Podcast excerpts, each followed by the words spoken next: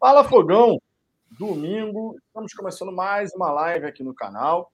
Aquela live tradicional às 10 da noite. Terminou de curtir seu domingão, chega aqui no Fala Fogão para aquela resenha gloriosa, conforme vocês já estão habituados.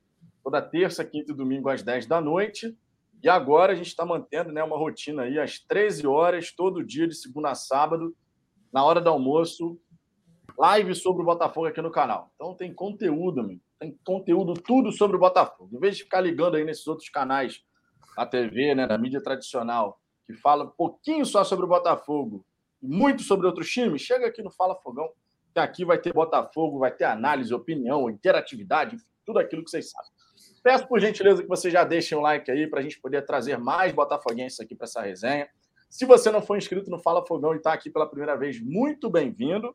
Tá muito bem-vindo de verdade. É um prazer ter vocês por aqui. Peço que se inscreva para que a gente possa alcançar os 14 mil inscritos o mais breve possível. Nesse primeiro semestre de 2022, nosso objetivo são os 20 mil. Chegaremos lá com a ajuda de vocês e depois vamos muito mais, muito além disso, certo? Hoje temos assuntos bem interessantes aqui para falar. Falaremos sobre essa questão aí de, do planejamento de reforços, cinco reforços nos próximos 30 dias. Isso agitou bastante a galera. Vamos falar das prioridades Nomes aí, obviamente, vocês já sabem, tem alguns nomes sendo especulados e tudo mais. Falaremos sobre essa questão das contratações, planejamento. Falaremos também sobre essa, essa declaração do Jorge Gala, advogado aí, que é braço direito praticamente do John Textor, segundo informações. Ele falou que o John Textor tem uma sociedade com o dono da Reebok, isso já fez a galera começar Opa! uma parceria aí para 2022. É. Foi criada toda uma narrativa em torno disso e a gente vai falar sobre isso também. E falar um pouquinho sobre um outro ponto da declaração do Jorge Galo a respeito da exploração do estádio Newton Santos. É um ponto legal aqui para a gente trazer também para debate. Então, tem assuntos relevantes e lembrando, o Botafogo estreia no Campeonato Carioca justamente nessa semana, nessa terça-feira, Botafogo e Boa Vista com o mando invertido. E a gente vai ter aí um jogo importante. É um jogo importante para ver os garotos, principalmente, né? Já que a gente vai ter oportunidade. Por exemplo, o Juninho, segundo tudo indica, Juninho e Gabriel Conceição serão titulares nesse confronto. Então, jogadores para a gente ficar de olho. Eu estou muito na expectativa para ver o futebol desses meninos, torcendo muito para que eles possam vingar com a nossa camisa. Já dei aqui minhas considerações iniciais sobre o que, que a gente vai falar nessa live. Espero de verdade a participação de todos vocês. Solta a vinheta do Ricardão para as suas considerações iniciais. Contigo. Só tem uma parada para falar para vocês. Olha o Ricardão, olha o Ricardão. Bom, vamos lá. Primeiro, boa noite. É... Notícias importantes, né, no dia de hoje. Eu, sinceramente, não estava esperando que fosse é, ser um dia agitado e acabou sendo, né, por mais uma entrevista de alguém ligado ao processo da SAF do Botafogo. É... Cara, o que eu acho que acontece é algo que a gente já vem falando tem um tempo já. A galera, às vezes, ela, a galera tem uma dificuldade um pouco de é, ler, interpretar e fazer a interpretação mais correta e adequada dentro do, do que se espera, né? Porra, é, o que acontece, eu acho que as pessoas só juntam, né? Escutou Riboc, John Textor, sócio do dono da Riboc, porra, vai botar Riboc no Botafogo. É claro que vai. Só não vê quem não quer. As coisas não funcionam assim, né? Uma coisa não necessariamente tá ligada à outra. É... Eu sei que rola aí uma, uma pseudo insatisfação com a Volt, que nem foi confirmada, nem começou ainda o trabalho. Mas tem, deve ter gente que nem gosta da Reebok, mas só de ter um nome já prefere a Reebok e a Volt. Cara, a gente tem que botar na cabeça que, que nós somos agora, a partir de 2022, um clube empresa. E dentro de uma empresa as coisas não funcionam assim. É só vocês olharem. Eu estava até falando no grupo com. Eu não lembro se foi no grupo ou se foi no privado com, com o Vitor vocês gastariam, a gente, na verdade, né, gastaria dois segundos para poder interpretar essa, essa coisa da, da Reebok. A primeira, porra, o Textor tem participação no Crystal Palace. é amigo do dono da Reebok. Ah, o Crystal Palace veste o quê? Reebok? Não. Puma. Tem nada a ver uma coisa com a outra, gente. Tem nada a ver uma coisa com a outra. E a segunda coisa é você olhar e falar, cara, tem a Volt aí que tá chegando. É, pode ser, pode dar para trás o negócio? Claro que pode, não foi anunciado ainda, tudo pode. Só que, né, são, são coisas que nem sempre vão andar juntas. A gente tem que ter esse discernimento. Pode ser que daqui a dois, três dias anunciem a Reebok como nova é, de material do Botafogo? Pode. Agora o que a gente não, não pode fazer é cravar e juntar uma coisa com a outra sempre. Daqui a pouco sai que ele é sócio do, sei lá, é, porra, do, do cara da Amazon. Pronto, o Botafogo vai ter patrocínio da Amazon. Certeza. Não, uma coisa não anda necessariamente com a outra. Questão dos reforços. Vamos esperar. Tomara que estejam vindo mesmo cinco reforços aí para serem titulares do Botafogo. A gente de fato precisa. A gente precisa muito dos cinco reforços. É, eu não vou, cara, eu, eu, vou tentar evitar ao máximo falar de Elkson aqui, porque eu já não aguento mais. Rafael Carioca, idem, eu vou esperar chegar. E os outros, é, parece que o, o Rafael já, o Rafa Rezende já botou na mesa aí uma lista de possíveis reforços e vamos ver o que, que eles fazem com isso. É, o Luiz Felipe está falando: meu amigo tem uma concessionária e até hoje não me deu carro nenhum. É, é por aí, cara. É por aí. É por aí a mesmo. Gente, a gente tem que é, ler e interpretar com calma as coisas, sabe? Aí, porra, de repente a gente coloca uma pressão ainda maior num negócio com a Volt que pode ser bom para o Botafogo no momento atual do Botafogo daqui a dois, três anos, que em teoria é, é o limite aí para o contrato, a gente pode estar numa outra realidade. Acredito que estaremos em outra realidade. E talvez a Volt não faça mais sentido. Nesse momento atual, faz algum sentido. Então vamos com calma. E todo o resto a gente analisa daqui a pouco também. Precisamente. Feitas as considerações iniciais do Ricardo, excelente esse comentário do Luiz Felipe. Excelente é, esse comentário do Luiz Felipe. Já pensou se fosse assim, só porque eu tenho um amigo que não tem isso aqui? Pá, pá, pá. Irmão, calma, muita calma nessa hora. É, estamos aqui com 80 likes. Peço por gentileza novamente, deixem um like, se inscrevam no Fala Fogão. Vou dar uma passada inicial aqui na galera do chat para ver o que, que vocês estão falando aqui logo de saída. E na sequência, a gente entra aqui no nosso primeiro tópico para a gente poder trocar uma ideia sobre isso. Mendola da Silva dando boa noite para a galera aqui. Lucineide Vieira, boa noite. Tem que ser jogadores acima da média se forem medianos somados aos péssimos contratados, tirando o Erisson, é brigar para não cair. Muitos vão pedir calma, mas 2020 nós vimos como foi. Vinícius Oliveira, sabem como está a transferência dos direitos esportivos do Botafogo para a SAF junto à FERJ e CBF? Lembro, lembro que o prazo era até o início das competições, sendo que o Carioca já começa nessa terça. Vinícius, essa é uma excelente pergunta que nós não tivemos mais nenhuma informação a respeito disso, tá?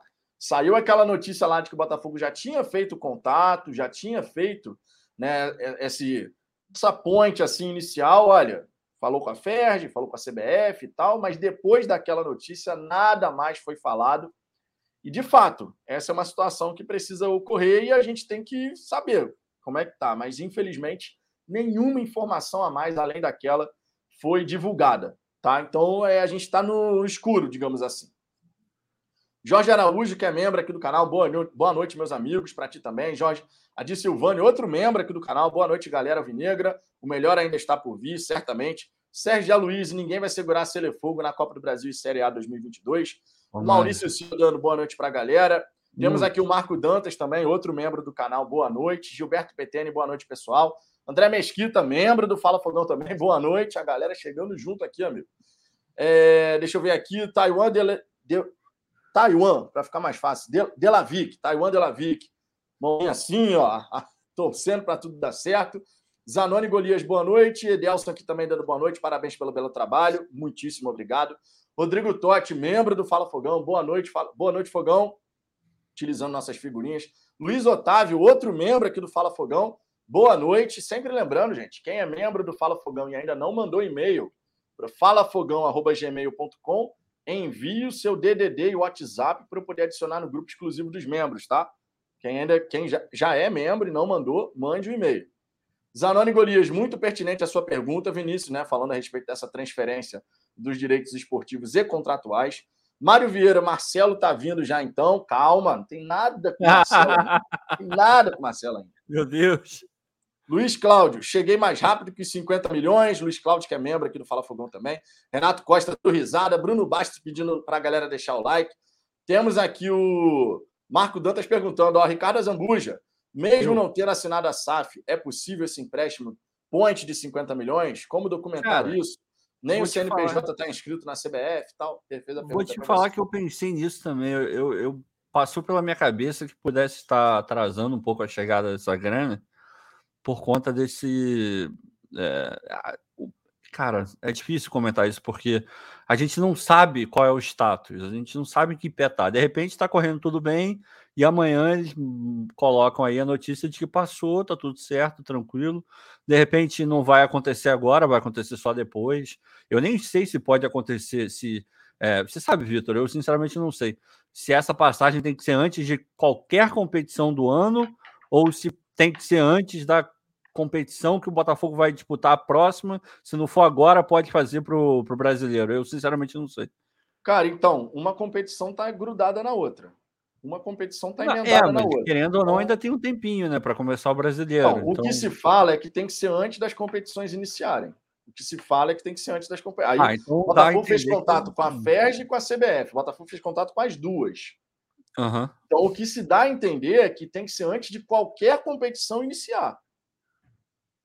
O que se dá a entender, porque o Botafogo fez contato com as duas. Não haveria necessidade é. de fazer contato com a CBF, por exemplo, se a, a competição da CBF. Porque tem que lembrar também que a Copa do Brasil começa em fevereiro. Não é quando o Botafogo entrar, uma competição da CBF já vai começar.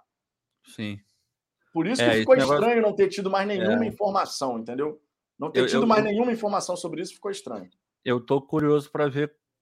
Eu vou pesquisar aqui enquanto você estiver lendo aí a galera em algum momento o que, o que tem sido falado com o Cruzeiro, porque o Cruzeiro, em teoria, está na mesma situação, né? Exatamente. É, de repente, Exatamente. pelo Cruzeiro dá para ter alguma ideia, porque é, sem dúvida nenhuma é uma coisa que dá uma. De todo o noticiário do Botafogo, talvez a notícia que mais. ou a falta de notícia que mais me. Por isso que eu nem, nem tava falando tanto disso, porque eu não queria jogar o negócio todo para baixo, né? Mas isso tem me, como diriam os nordestinos, tem me aperreado um pouquinho. Porque, porra, de repente pode dar uma travada em alguma coisa, né? Vamos ver. É, tá, tá assim, ficou meio confuso. O que ficou. se falava anteriormente, eu vou lembrar lá de 2019, 2020 e tal, o que se falava era tem que mudar tudo antes da competição começar. Pois o que se é. falava era isso. Aí veio a lei da SAF. Aí veio a lei da SAF. Então mudou uma situação né, externa, mas o que se falava sempre era tem que os direitos esportivos e contratuais têm que ser alterados antes do começo da competição. Agora não tivemos mais nenhuma informação a respeito disso. Nenhuma informação. Pois é. É porque, por exemplo, começou o Campeonato Carioca. Vamos dizer, começou o Campeonato Carioca. Cara, começou o Campeonato Carioca, você come... Se você começar como associação, você vai até o fim como associação. Você não vai migrar no meio do... da competição. É, é realmente é, uma situação que ficou, ficou confuso o negócio. O Vinícius está falando que o TF ia dar uma averiguada se na lei da SAF pode mudar a qualquer momento. Enfim. É, é, bom, é bom dar uma pesquisada sobre isso. Eu, sinceramente, todas as informações que se falava sobre isso era tem que mudar antes. Tem que o mudar Jorge está falando aí que tem uma jurisprudência já pelo Bragantino, pelo Red Bull. Jorge Luiz, cadê? Peraí, subiu. Jorge Luiz Machado. Existe uma liminar que você pode utilizar. O Bragantino usou isso ano passado, enfim. A gente tem que dar, tem que dar uma pesquisada um pouco, um pouco mais a fundo, né? Exatamente, exatamente. Roberto de Souza, que é membro aqui do canal, mandou um superchat. E se tem superchat, tem vinheta, o primeiro superchat da noite. Roberto de Souza sempre presente aqui, amigo. Sempre fortalecendo. Muitíssimo obrigado. Vinhetinho. É o coração histórico! Marcelo cairia muito bem. Eu concordo. Marcelo jogando no meio de campo, especialmente, é... dá para ser Joga muita bola. no futebol Joga muita, Joga muita bola. Joga muita bola. Vamos ver, né? Vamos ver. Possivelmente, como o Textor gosta do jogador, eu não duvido que o Botafogo tente a contratação dele. Se ele vai chegar, aceitar, é uma outra história. A gente até já falou sobre isso aqui. a respeito de projeto, né? De você apresentar um projeto para o atleta, não apenas, ah, Marcelo, vem jogar, não, projeto. Ele pensa em ter alguma chance de jogar, por exemplo, a Copa do Mundo. Se o Marcelo, de repente, tem alguma vontade de ainda ah, ter uma ah. chance, ele viria para o futebol brasileiro. Eu acho que não está mais, não. Eu acho que já, já abandonou esse barco aí já. É, é um ponto aí para a gente ficar de olho. Roberto, muito obrigado pelo superchat. Temos aqui o Rodrigo Totti também comentando. A UTF chegou a falar uma vez que se não saísse antes do início do campeonato, teria um outro jeito semelhante ao que aconteceu com o Bragantino, mas não me recordo qual foi a solução. É, então a gente vai ter que ficar de olho nisso, cara. A gente vai ter é. que ficar de olho nisso. Tá? E, e, o Breno Breno criticando a vinheta do Superchat. Faz parte, ah, não, faz parte. Normal, é. Pois é. Nem todo mundo ah, vai gostar por falar, por falar, em, por falar em vinheta, a gente agora já tem a vinheta nova quando chegar um flamenguista aqui engraçadinho querendo falar mal do Botafogo, agora a gente já tem. A gente já tem aquela do Vasco, já tem aquela do Vasco, agora a gente tem uma sobre o Flamengo. Vou botar aqui, obviamente, essa vinheta só vai ser usada quando chegar um engraçadinho aqui, falando mal do Botafogo, coisa e tal. Mas eu faço questão de mostrar para vocês como é que ficou. Vocês vão lembrar que teve um lance de a culpa é do vento, né? A culpa é do vento. Por que, que não escutaram a torcida cantando? Vocês vão lembrar dessa história aí. Quando chegar um engraçadinho aqui, quando chegar um engraçadinho aqui, querendo tirar sarro com o Botafogo, a gente responde bloqueando e com essa vinhetinha aqui, amigo.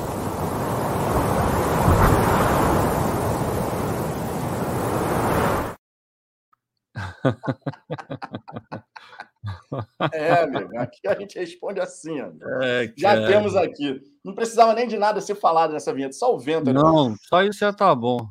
Cara, tem o William Machado, ele tá aqui. Lembra do William? Que falou que ninguém lia Lembra nada dele? William. Ele falou que Lembra se demorar, ele vai dormir. Acordei, ele acordou muito cedo. Acordar cedo no domingo, porra, deve ser muito chato.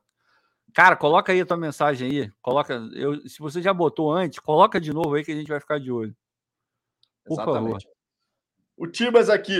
O John Texton vai colocar a FaceBank na camisa do Botafogo. Vi uma galera falando que não, pois não tem esse banco no Brasil, mas também não tem na Europa e está patrocinando o Crystal Palace. Não dá para a gente saber ainda o que, que vai ser feito em relação a essas questões. É Nada sobre isso está sendo gente, falado. Tudo, tudo. Tem muita especulação rolando, mas muita coisa. Muita coisa rolando. Não vai entrar muita nisso coisa. aí, não, cara. Sinceramente, porque é, só cria é, expectativa, expectativa na torcida e isso joga contra. A torcida já está por si só, né, em tudo que já saiu até agora, a torcida já está viajando absurdamente qualquer coisa que a gente falar, porra, vai piorar o cenário e não é isso que a gente quer. Exatamente, exatamente. Então a gente tem que ter, a gente tem que ter muita calma nessa hora, muita calma nessa hora, justamente para a gente não ficar alimentando as expectativas. Ah, ficar alimentando expectativa toda hora é ruim, é ruim. Então, expectativas sob controle para a gente poder avançar, certo? Gradativamente as coisas vão acontecendo. Dê uma passada inicial aqui na galera do chat. Eu peço por gentileza que o pessoal que está chegando deixe o like, vocês sabem que isso é muito importante. Ajuda a trazer mais botafoguenses aqui para o Fala Fogão. E além disso, se você não for inscrito no canal, se inscreva para a gente poder alcançar os 14 mil inscritos o mais breve possível. Estamos daqui a pouquinho chegando a 13.300 inscritos. Dá para chegar até o fim desse, desse, desse mês ainda dá para chegar. E se não for até o fim desse mês, no começo de fevereiro a gente consegue. Tá? Então se inscrevam e se você já foi inscrito, considere se tornar um membro aqui do Fala Fogão. Sempre lembrando que membros têm a participação no grupo no WhatsApp, que é exclusivo para os membros do né, para os membros do Fala Fogão. Você tem acesso às figurinhas do canal, minha figurinha do Ricardo, São Newton Santos, tem John John, tem a bandeira, o escudo, enfim, muita figurinha bacana. O Cláudio tem muita figurinha bacana e, obviamente, obviamente, pode participar das lives do lado de cada das câmeras.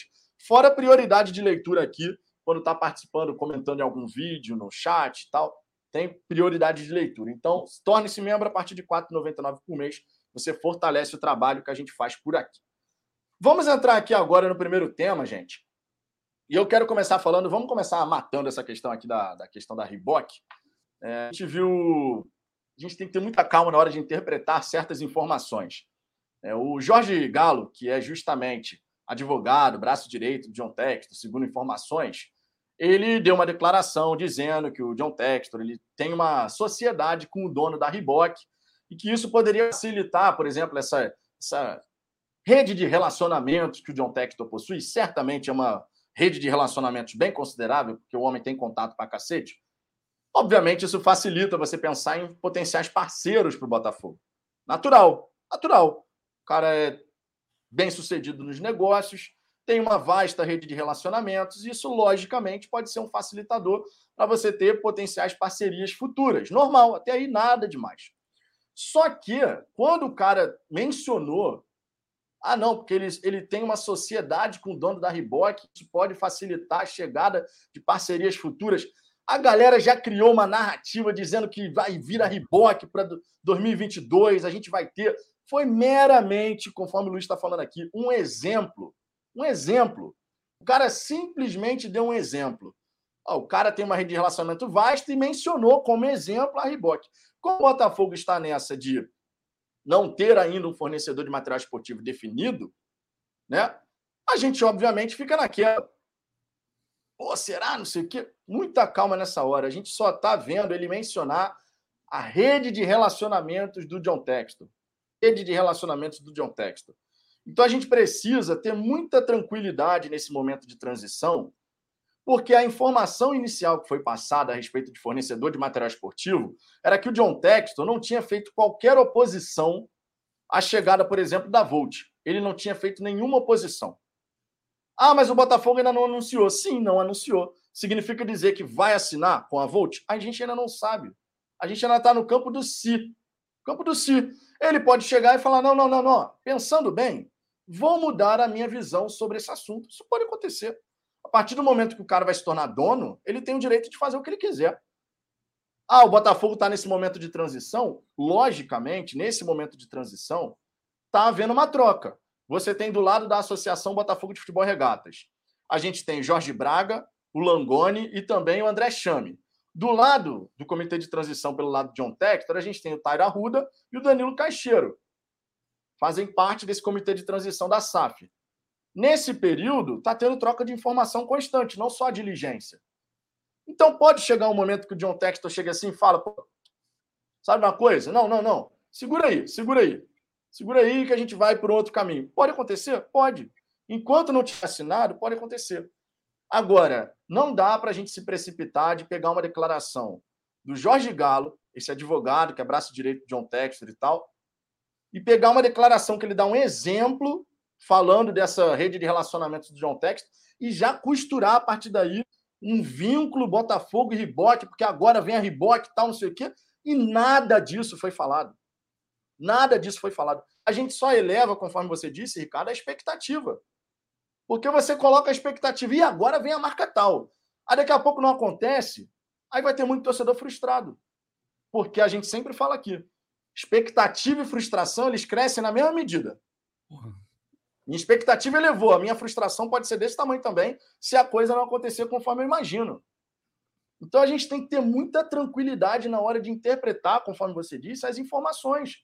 Justamente para a gente não ficar nessa alimentando algo que, na verdade, de repente não tem absolutamente nada. E, e muito provavelmente nesse momento não tem.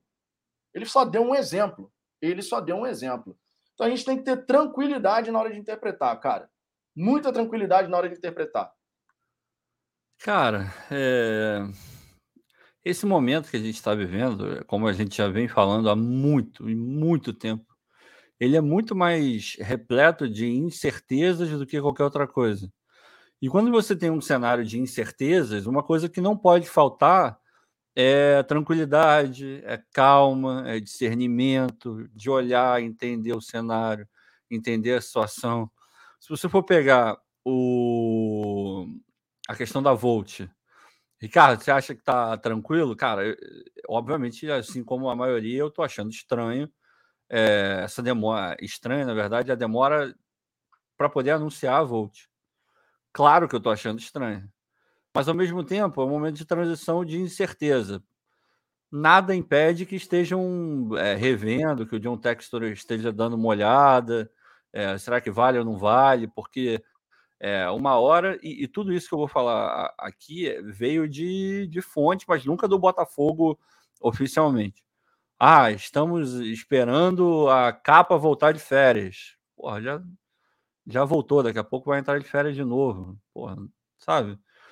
Tá esquisito, tá esquisito. Agora, eu, a gente vai chegar aqui e começar a conjecturar. Cara, não, a gente não vai fazer isso, sinceramente. Eu, eu prefiro um milhão de vezes esperar o que o Botafogo vai falar, é, algo concreto, para depois eu ficar falando, porque se não for a Volt, pode ser qualquer outra do mundo. Porque o que não falta aí é fornecedora de material. Ah, mas falou da Reebok. Cara, ele só deu um exemplo. Ele poderia ter citado outra empresa cujo dono, ou acionista, ou CEO, sei lá o que, é amigo do John Textor. Porque vocês acham que o Textor tem um amigo só? O único amigo da vida dele é o dono da Reebok? Ele deve, porra, deve ter gente muito amiga dele na Nike, na sei lá onde, na Puma, que veste Crystal Palace. O cara deve conhecer um monte de gente, cara, tá no meio do futebol. É, entende? Ah, ele deve ter contato, sei lá, o cara já ganhou oito Oscars. O cara deve ter contato, porra, na Universal, na, na Turner. E nem por isso, agora, a partir de agora, a Universal Orlando vai patrocinar o Botafogo. Sabe, são, são coisas que a gente tem que ter muita calma, muita, muita calma. É, eu tô apreensivo com esse momento, tô, porra, de saco cheio de ter que ficar falando desse bando de coisa que é, uma hora é, outra hora não é, outra hora talvez seja, pode confirmar ou não pode. E, porra, quando eu vejo a, não a torcida inteira, óbvio, mas uma parte da torcida se alimentando desse tipo de coisa, cara, a expectativa é a mãe da merda. Vai, é, uma, é uma bela frase. Cara, é, é, é complicado isso. Pode ser que vire? Pode ser que vire. Daqui a pouco eu vou estar. Tá, pode ser que eu esteja comprando camisa do Botafogo no site da Reebok. Claro que pode. Claro que pode. Agora, deixa acontecer, como diria o outro, naturalmente. deixa Mas, acontecer. Natura, é, amigo. Cara, é assim é, meu Deus, para quê? É, o, o Luiz Felipe está coberto de razão.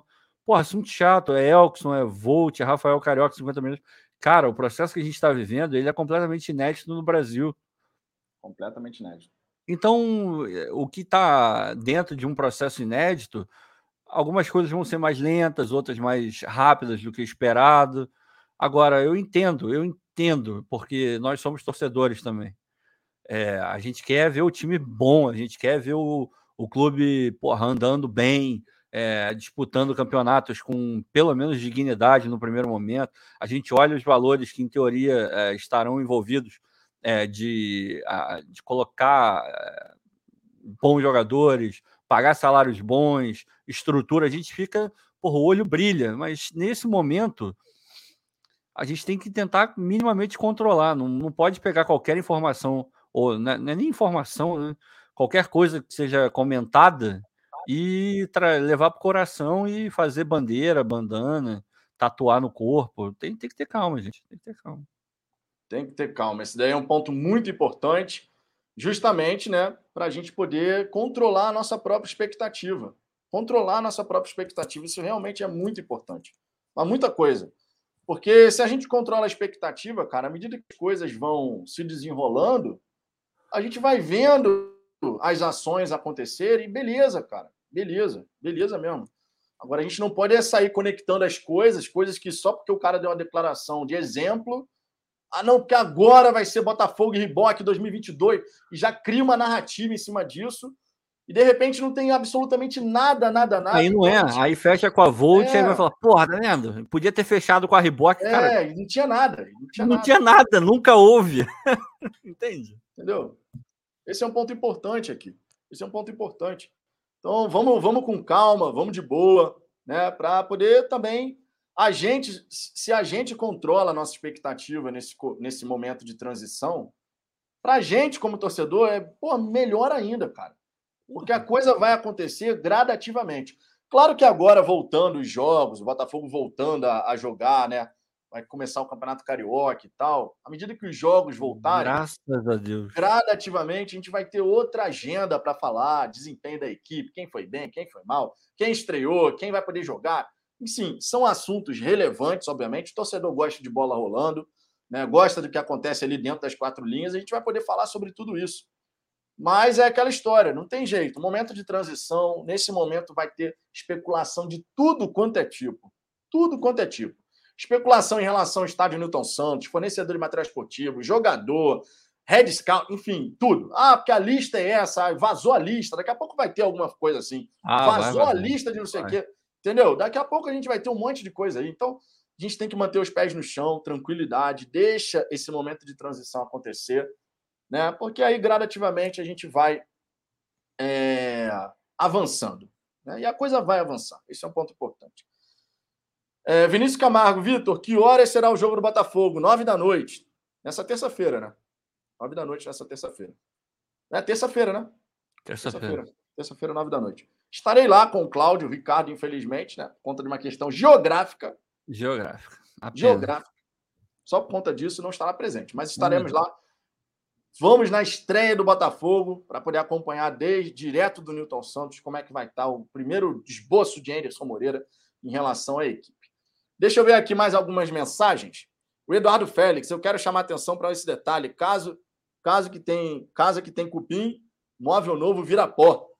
Caraca. o cara meteu essa, amigo. Porra. O Eduardo Félix, que é membro aqui do canal, mas é numa outra conta. Né? Sempre lembrando aqui, Eduardo Félix dá essa moral também. Deixa eu ver aqui mais algumas mensagens. Trazer aqui antes da gente avançar para o próximo tópico. Jorge Araújo, ninguém chega à universidade se não passar primeiro do ensino fundamental, é verdade. Jorge com fotinho nova, hein? Fotinho é, nova. É, o, Jorge Araújo com a fotinha Repaginou, aqui. Hein? Repaginou, que, que é isso? Que que é isso? É, o Woodstock aqui, temos que montar a equipe e dar conjunto a ela. Quem está no Botafogo hoje tem que ter claro que há uma esperança de bons salários e em dia. Portanto, vale a pena suar a camisa. Bela mensagem, bela mensagem. Luiz Cláudio aqui, que é membro do canal também. Nova vinheta, a expectativa é a mãe da merda. É a frase que o Ricardo trouxe aqui hoje. O Breno Breno, fala fogão, canta bem. Ah, canto bem. Ainda, aí ele complementa, sendo um é, zoeiro é. sarcástico aqui. Dá para cantor. Aí tá vendo? O Breno Breno criticou a vinheta e ainda meteu essa, amigo. É, oh, rapaz, dá para ver que ele dá para ver que ele curte o seu trabalho, Vitor. O dedo do banho educativo coça. não será dessa vez, não será dessa vez. Ai, ai. Deixa eu ver aqui outro, outras mensagens. Dom Dalton, é muita especulação, é muito buchicho. Já foi escolhido um porta-voz se comunicar com a massa, o André Chame. Isso é um ponto Verdade. importante também a se destacar. O Edelson Silva, minha preocupação é que a torcida e boa parte da mídia independente vem criando uma expectativa exagerada para esse ano, podendo gerar frustração e colocar em risco o projeto de médio prazo. É, a gente sempre aqui no canal está destacando essa questão do controle da expectativa, justamente porque a gente tem que pensar no Botafogo agora de médio e longo prazo apenas. Não, não é... que vai acontecer só em 2022. 2022, ser por ser um ano de transição, ele é um ano importante. Não é, pode ser Mas a gente, tem que olhar para frente. Né? É, a gente vai, a gente acaba passando de chato porque a gente vive falando disso. Porra, vamos ter calma, vamos analisar direito. Nem, nem tudo que, que é veiculado aí é, veio de fonte segura. Às vezes o cara coloca aí porque até mesmo não sabendo, está sendo usado por alguém que tem interesse que essa, essa coisa ganhe mídia independente. A gente tem que ter muita calma, mas é, correndo o risco de ser chato, a gente vai manter isso, porque é alinhamento de expectativa. Essa é a máxima do Botafogo, pelo menos para esse ano. E para o ano que vem a gente já consegue pensar numa coisa um pouco diferente. O André Antunes, minha maior preocupação é a conclusão do nosso CT. Por ele, o Botafogo reagerá. É André, eu tenho, eu tenho uma curiosidade em relação ao que, que o John Textor vai fazer em termos de estrutura para a base e para o profissional. Rapaz, vou falar para vocês que essa curiosidade ela supera os nomes que vão chegar em termos de reforços. Porque, de fato, quando a gente fala do Botafogo dando um salto de qualidade em termos estruturais, isso é o que sustenta ah, um excelente trabalho no médio e longo prazo. Eu estou realmente muito curioso para saber o que o John Textor vai fazer em relação à nossa estrutura. Que Também. precisa, obviamente, né, dar uma evoluída forte né, para a base e para o profissional. Porque a base é alugada CT e o profissional treina lá no adaptado do, do Newton Santos. Então dá para a gente, obviamente, fazer algo muito melhor. O Zulu aqui, salve, fala fogão, mande salve para o Botafoguense do basquete. Um salve para você. É, deixa eu ver aqui outras mensagens. Vamos ver aqui. Paulo Daniotti, já acho que a falta de expectativa que é a própria M. A, a falta de expectativa também é ruim. É, também. A questão do, do equilíbrio. É, tem que dosar. Esse é o equilíbrio dosar. aí que a gente está falando. Dosar. Boa noite, Vitor. Carlos Jader aqui. Boa noite, Vitor. A live está cheia de sarcasmo e alegria. Posso perguntar como está a acidez do Azambuja hoje? Pô, tá, tá boa, Sou tá controlada. Tá assina, assina a Fubo TV, pô. Pois é, o Vinícius botou também a hashtag assina a Fubo TV, Ricardo. Cara, tá no meu plano, tá, tá nos meus planos. Embora o Textor já, já não seja mais o majoritário lá, mas eu vou dar uma moral. Eu, te, eu inevitavelmente vou ter que fazer isso, porque eu vou me mudar e o condomínio para onde eu vou me mudar não tem a não aceita o, o sistema que eu tenho hoje. Então eu vou ter que trocar e provavelmente vou, vou dar uma moral para a Fubo TV. É, rapaz, então vai conhecer o serviço aí de como é que funciona. Se for uma merda, eu falo aqui. O Valdir Alves, o Valdir Alves veio do futuro para dizer que a Reebok foi comprada, tô brincando, tá? A Reebok foi comprada pela Adidas em 2095.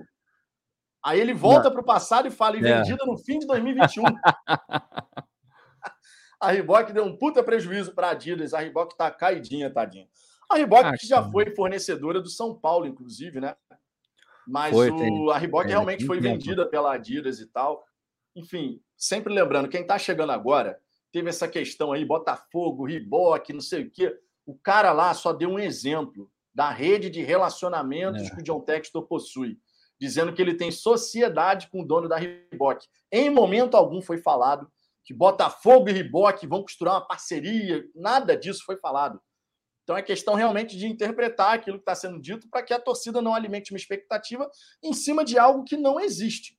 Ah, Vitor, então significa dizer que não existe a menor possibilidade de uma outra fornecedora que não seja a Volt assinar com o Botafogo? Não. Não é isso que eu estou falando. Estou falando aqui justamente que, enquanto não tiver nada concreto, não dá para a gente ficar pautando tudo aqui de Botafogo porque saiu uma informaçãozinha aqui. Uma... Ah, vamos ter que aguardar, cara. Vamos ter que aguardar. Quando, quando o futebol passa a ter um dono, e é o que vai acontecer, o futebol do Botafogo vai passar a ter um dono, 90% da SAF, obviamente esse dono ele tem a prerrogativa de fazer o que ele bem entender, respeitando a questão contratual, respeitando tudo aquilo que foi acordado com a associação Botafogo Futebol Regatas, o John Textor vai ter a prerrogativa de fazer o que ele bem entender. Isso vale para todos os contratos. Todos os contratos. Enquanto não tiver algo assinado, pode acontecer de tudo, amigo. Pode ser Volt, pode ser outra, pode acontecer de tudo. Agora, em relação a Reebok, não teve absolutamente nada, além de um exemplo dentro de uma rede de relacionamentos que ele possui. E que bom que ele possui essa rede de relacionamentos, porque para o Botafogo pode ser realmente fantástico você ter um cara à frente do futebol vinegro com um networking absurdo não só a grana, né? Porque você ter rede de relacionamentos, amigo, isso move o mundo, né? Contatos move o mundo, a verdade é essa. É, deixa eu ver aqui. Eduardo Félix, Vitor, você disse bem, o melhor salto de qualidade do Botafogo é a estrutura para o futebol da base. Para o profissional também, hein? Para o profissional também. É verdade. A gente precisa ter uma estrutura profissional também, não podemos esquecer.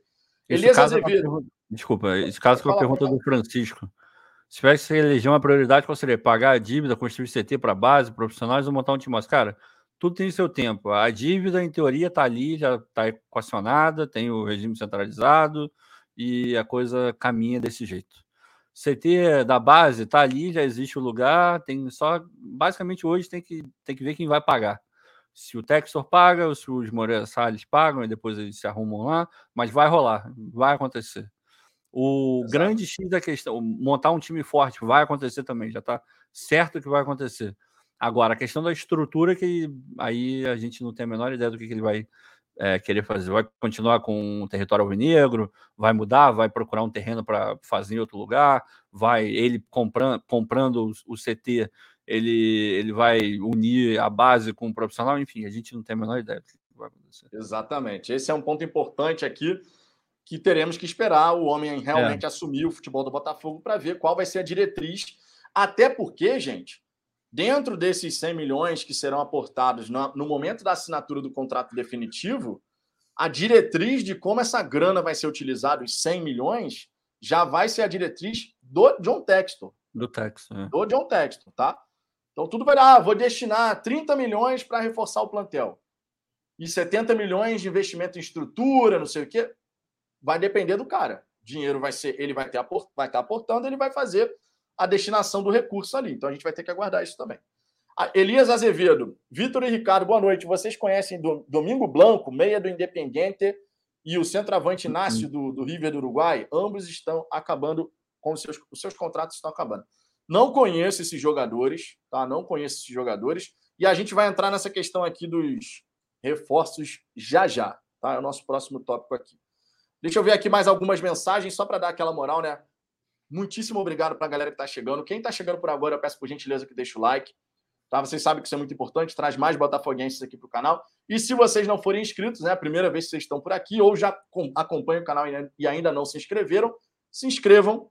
Isso nos ajuda a crescer, a chegar aos 14 mil inscritos. Sempre lembrando que essa resenha que a gente está fazendo aqui hoje vai estar disponível amanhã lá no Spotify em formato de podcast. Tá indo para o trabalho, tá voltando para casa, enfim, coloca lá no Fala Fogão no Spotify amanhã e vai acompanhando essa resenha aqui, tá? Toda segunda, quarta e sexta, as resenhas que a gente faz aqui terça, quinta e domingo ficam disponíveis lá no Spotify. Então, é só procurar lá, Fala Fogão, vocês vão encontrar a nossa resenha por lá também. Seguindo adiante, deixa eu ver aqui mais algumas mensagens e a gente vai então para o nosso próximo tópico. Pedro Paulo, vai demorar para a torcida cortar o cordão umbilical do amadorismo. Agora o futebol tem um dono. Não tem mais um presidente eleito né, em relação ao futebol. Precisamos acompanhar o trabalho do John e torcer para dar certo. É verdade. A, gente, a nossa própria mentalidade enquanto torcedores ela vai demandar um tempo, né, Ricardo? E é natural. São, é, é uma coisa nova, completamente diferente. Velhas práticas que a gente antes achava que a torcida fazia. Pô, isso vai fazer e vai fazer maior efeito, não sei o quê. De repente, a torcida vai continuar fazendo e com o tempo vai falar: bom, não adianta fazer isso aqui que Cara, é, vai todos do nós, não, todos nós vamos aprender juntos, porque embora o Texor tenha é, uma experiência dentro do futebol, é, o futebol brasileiro ele é diferente de, de tudo que tem na Europa e nos outros lugares onde ele já, já tentou fazer alguma coisa. Então ele vai aprender como, como fazer futebol no Brasil. A gente vai aprender como é ter um dono que decide as coisas independente da nossa vontade, porque querendo ou não, tudo bem que a gente não influenciava no dia a dia. É, ninguém tinha capacidade, pelo amor de Deus, no contrato Barrandegui, a gente não, não sabia quem era Barrandegui, esse tipo de coisa a gente não conseguia influenciar, mas é, derrubar técnico, a gente derrubou o Chamusca, isso a gente pode falar. Então, Sim. não sei, ninguém sabe como vai funcionar esse tipo de relação com o texto, e nem ele, provavelmente. Uma coisa que a gente sabe é, independente é, se ele vai botar 2 dólares, 30 milhões ou 100 milhões, a torcida tem que chegar junto para poder a, a, conta fazer sentido na cabeça dele e ele continuar é, querendo, de repente, botar até mais grana do que ele se comprometeu a colocar em contrato. Tudo isso a gente tem que caminhar junto e não tem jeito. Erros vão acontecer, acertos, obviamente, também vão, mas a gente tem que caminhar junto com o cara porque é um projeto construído aí a, a várias mãos, né? Exatamente. Não, esse é, esse é um detalhe importante, né? Porque, cara, quando você é o pioneiro, e é o caso do Botafogo, né? Na Série A do Campeonato Brasileiro, o primeiro time grande da Série A que está abraçando esse modelo do clube empresa é o Botafogo. O Red Bull Bragantino não é um time grande. O Cuiabá, a mesma coisa. Né? São clubes empresas que estão aí na, na Série A e tal, mas o primeiro clube grande, torcida de massa, que vai ser clube empresa na Série A é o Botafogo. Obviamente, como pioneirismo, a gente vai ter o lado positivo. O próprio John Textor falou sobre isso, né, Ricardo? A questão da. Olha, no momento em que os times estão com recursos escassos, a gente vai a gente estar no mercado. A gente, a gente vai estar com capital. Então, essa declaração do John Textor foi extremamente positiva. Tá todo mundo aí precisando de dinheiro e o Botafogo vai estar no mercado para contratar. Então, esse é um lado positivo. Ah, Vitor, então qual seria um lado não tão positivo assim de ser o pioneiro? Se eventualmente surgir uma, um problema jurídico quando não tem precedente algum em relação a como é que vai ser julgado esse caso. A gente teve, por exemplo, no Cruzeiro, um nutricionista cobrando 1 milhão e 200 da SAF, sendo que ele trabalhou para a associação. Em tese, em tese, isso nem deveria poder entrar, nem poderia passar, porque como é que você processa um CNPJ que você não trabalhou para ele, você trabalhou para o outro? Só que são coisas novas. São coisas novas. A gente não sabe como é que vai ser a cabeça do, do juiz que vai julgar o mérito da questão. Então, são questões que a gente vai ter que, vai ter que aguardar para ver como é que vai ser definido. Mas, naturalmente, o Botafogo tem, o Botafogo tem a, o ponto positivo de ser o primeiro. O ponto positivo de ser o primeiro. Porque tem muitos pontos positivos. Tem muita coisa positiva. O Botafogo ser o primeiro no momento que os outros clubes ainda estão debatendo a questão, e aí surge aquela, aquele papo. O Botafogo já vem olhando isso ó, desde 2019, amigo. Desde 2019. Inclusive por isso, inclusive por isso. Ah, não. Ah, não, Ricardo. O cara, é o, o, dedo, o dedo coça, Ricardo. O dedo coça, Ricardo. É, é cara. É, enfim, dedo, amigo. Tem isso aí. Olha o bloqueio! Bloqueio sensacional! Que não, bebê! Tá bloqueado, amigo. Vamos começar a mandar uma atrás da outra, Ricardo. Pá, pá, é, pá, pá, pronto. Se tivesse tá metido só o Flu. É, tá bom. Né? Ah, não, chega aqui. Vence o Fluminense, aí, veio outro. Aí vem outro aí, ó. Aí vem outro. Aí, Olha o bloqueio! Bloqueio sensacional! Que não, bebê! Também, ó. Tá, tá... Resolvido. tá resolvido. resolvido. amigo, assim a gente vai, amigo. Assim a gente vai. Então, Ricardo, só para fechar essa questão, a gente passar para essa parte aí do, dos reforços, né, e tal, prioridades e tudo mais. Esse lance do Botafogo ser o pioneiro, obviamente, vai ser um ponto positivo, ainda mais com a fala do John Textor. Temos dinheiro em caixa. Temos dinheiro em caixa. A partir do momento que a gente tem dinheiro em caixa, obviamente a gente chega, né, e tem a possibilidade de fazer movimentos que as outras torcidas não, não vão poder fazer. Né? Então, é. os outros times não vão poder fazer. Eu achei esse o ponto mais positivo, pegando, obviamente, o que o John Textor falou. Não, pois é, a gente tem que. Aquele negócio, tudo que é novo tem um mar de possibilidades, tanto para o lado bom quanto para o lado ruim, né?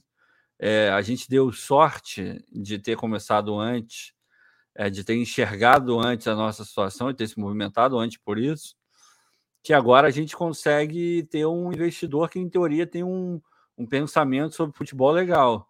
De repente, os próximos, daqui a um ano, dois, quando se abrirem aí, vão pegar pessoas que têm um pensamento de futebol é, diferente, nem tão sustentável, algo querendo retorno a médio prazo, sabe? Esse tipo de coisa. A gente parece que encaixou é, com um investidor que tem uma mentalidade maneira de futebol, uma mentalidade que vai fazer com que o Botafogo de fato é, cresça ao longo do, dos anos e não de forma pontual e, e, restrita, né? Agora tem tudo isso aí que você falou.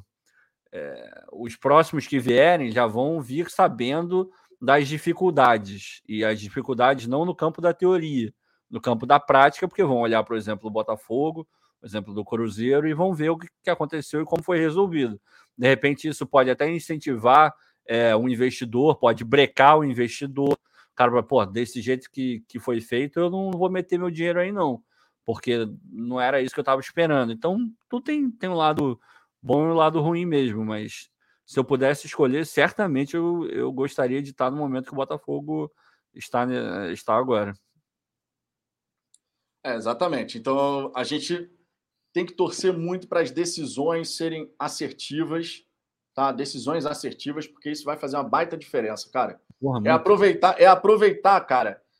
É tipo uma corrida de Fórmula 1, que tu entra aqui no vácuo, meu irmão. É, é nesse é. momento que você tem que pegar e aproveitar. Então é a gente realmente torcer para as decisões serem bem acertadas, porque sendo decisões acertadas, certamente a gente vai conseguir fazer um grande campeonato, tanto brasileiro, Copa do Brasil, enfim. Vamos ver aí como tem é Tem outra aí, Vitor. Tem outros, tem outros, cara. A galera tá vindo de um canal aí, do, do, do Fluminense, mas a gente vai aqui. Sigamos em frente. Sigamos em frente. É, temos aqui a questão do Botafogo, tem cinco posições, né? Prioridade aqui para poder contratar. Segundo informação do canal do TF, a diretoria do Botafogo está buscando um zagueiro, um volante, que pode ser o Rafael Carioca, um atacante de lado e um centroavante, que no caso pode ser o Elkson, que está aí é, na mira, né? A gente já sabe desse assunto, desse assunto há muito tempo. E ainda, segundo o canal do TF, o Rafael Rezende e o Bruno Nossi, eles já passaram uma lista de potenciais reforços mapeados que foi repassada para a equipe de transição do John Textor. Lembrando que esse comitê de transição ele conta com Jorge Braga, Langoni, conta também com o André Chame, além do Tairo Arruda, além do Tairo Arruda e do Danilo Caixeiro, tá? Então a gente vai ter essa, essa, esse comitê de transição Então, segundo essa informação do TF, já tem uma lista que foi passada para a galera aí do, do comitê de transição. Uhum. Por que, que foi passado para o comitê de transição? Pelo simples fato de que qualquer movimento de contratação que você faça agora, naturalmente, o John Textor tem que entender também quais são os jogadores que ele vai contar né, ali no, no, no, futebol do Botafogo. Né? Esse é um ponto aqui bem relevante. Tá? É... E aí eu queria saber de você, Ricardo, o seguinte: eu senti falta aqui nessa lista de prioridades do Botafogo, quando eu primeiro uhum. Mais um zagueiro. Vamos, vamos por parte, mais um zagueiro. Aí a gente uhum. vai entrar naquele, naquele velho debate. Mais um zagueiro. Ah, cara, mais, mais um zagueiro é, é relativamente simples, né? Porque eu acho que dentro do Botafogo já existe um meio que um consenso que o Canu vai sair em algum momento. Eu acho que ele começa o Carioca, mas eu acho que não termina. É, a menos que ele seja seduzido pelo projeto do Botafogo, ele vá vendo os jogadores melhores chegando e tal. De repente isso pode dar uma animada nele. É, aí você busca uns. Estamos falando de cinco titulares. Busca um zagueiro para ser titular. Tem o. Tem a questão do Carly também, que não aguenta, então precisa de alguém. É, de repente o Carly pode ir para reserva, o que eu sinceramente não acho que seria nenhum absurdo. Tem o Klaus, que está lá, que em teoria pode ser o reserva. É, enfim, é, o Anderson falou sobre o Klaus hoje, né? E eu não contrataria, eu não, não gostei, mas sim, acho que a gente precisa de um zagueiro, um zagueiro bom, precisa.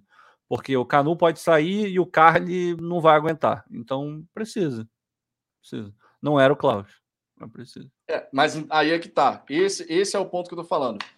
Quando a, gente, quando a gente fala que mais um zagueiro, a gente justamente olha por que contratou o Klaus. Pois é, pois é. Né? O grande X da questão que a gente traz aqui é esse. Quando eu falo aqui, por que mais um zagueiro? Era para ter contratado não, não é. Ele fala, ah, não, a gente trouxe, ele teve uns probleminhas, ele teve uma, uma série de lesões, mas veio para cá e teve um probleminha agora, mas já já tá de volta. Cara, probleminha? Pô, o cara teve uma série de lesões, o cara era reserva do reserva do Ceará. Justamente porque não Pô, tinha é, condição é, cara, física. Pra que você vai trazer isso, gente? Não tinha não. condição física. Ele pode até ser um bom jogador, eu, eu nunca vi o Cláudio jogar, não sei se ele é bom ou não. Ele tecnicamente pode ser um zagueiro bom, como o Anderson falou Agora, cara, não adianta nada você ter um bom jogador se ele não joga nunca, porque tá machucado. Não adianta nada. Exatamente. É exatamente.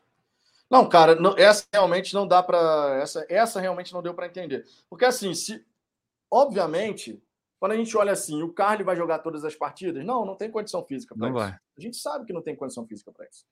O Canu vai ficar? Até agora a gente não sabe qual vai ser o destino final do Canu vai ficar até o fim do ano, vai sair de graça, vai ser vendido. Ninguém sabe ainda, ninguém mais falou nada sobre isso. O Mezenga pareceu ser bom zagueiro. Pareceu ser bom zagueiro nas vezes que foi chamado. Sim. Aí você tem o Everton, um garoto. Beleza, você tem um garoto ali. De fato, quando a gente olhava o elenco do Botafogo no começo, quais são as opções para a zaga? São essas daqui. Sendo que o Carly fisicamente não vai aguentar jogar todos os jogos. O Manu a gente não sabe se fica. O Mezenga, quando foi chamado, mostrou que tem algum potencial. E o Everton está subindo agora da base.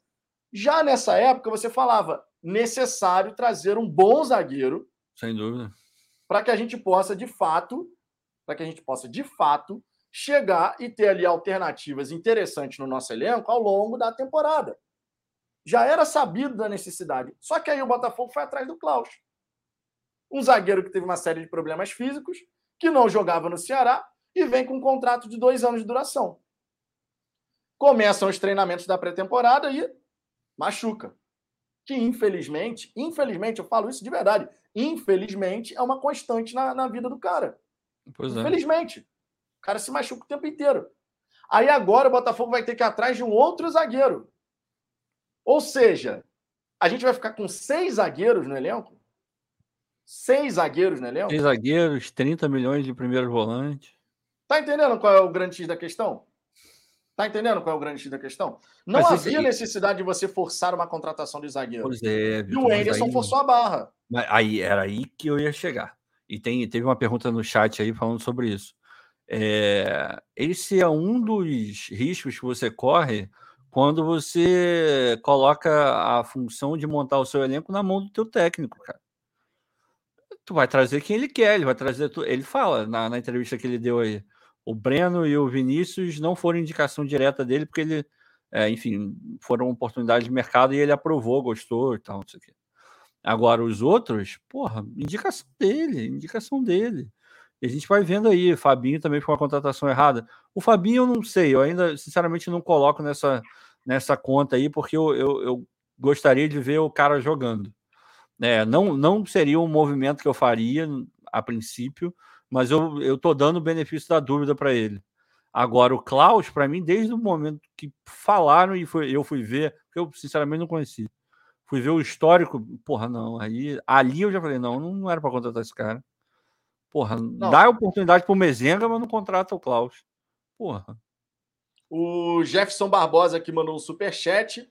Se tem superchat, tem vinheta. vinheta. Apesar do Breno Breno não gostar da vinheta. Mas eu gosto porque o Jorge Igor que é botafoguense. É botafoguense. E essa narração, inclusive, foi uma narração sensacional que ele passou uma emoção, amigo. Porra, absurda. absurda. É no coração histórico! Ele falou aqui, ó, dispensar o Dedé e trazem o Klaus, ambos bichados, né? Ambos com problemas físicos Cara, aí. Para trazer o Klaus e trazer o Dedé, era melhor trazer o Dedé. Porque se você. Pelo acerta... menos o contrato dele era até o fim do pois é, até o final do Carioca, produtividade. se você acerta, você acerta com um craque. E o Klaus, se você acertar, no máximo vai ser um bom zagueiro. Exato, exatamente. Não, e aí a gente vai pegar aqui, ó. Primeiro o Botafogo fala. Jefferson, obrigado pelo superchat, cara, de Tamo verdade. Junto, irmão. Tamo junto. É, a gente fala aqui, ó. A diretoria Alvinegra busca um zagueiro. A gente já falou aqui, zagueiro, beleza. Um volante, pode ser o Rafael Carioca. Que, inclusive, segundo as é informações, é agrada o staff do John Texton. Bom jogador. É, bom jogador realmente seria uma, uma adição ao nosso elenco bem interessante. Só que aí a gente vai pegar, vamos pegar aqui parte por parte. Volante. Aí a gente está vendo o Botafogo agora fazer todo um esforço pelo Barreto, sendo que já trouxe o Fabinho, o que Anderson é dessa botou. mesma função. O Anderson já cravou a renovação do Barreto. Ele já falou como o contrato é renovado. Já foi, já era. E a gente é mais um primeiro volante, né? Kaique. Ai, cara. Pra que, cara, que renova com Kaique? Vamos falar, vamos falar a verdade? O Botafogo tá com uma chuva de primeiro volante. Pra quê? Pra quê? Chuva pra de primeiro quê? volante. E a gente não, não tá vendo, por exemplo, a contratação de um segundo volante, um homem de meio de campo, que possa fazer bem essa função de transição, defesa, ataque. A gente não tá vendo, cara. Não, não, a gente tá. não tá vendo.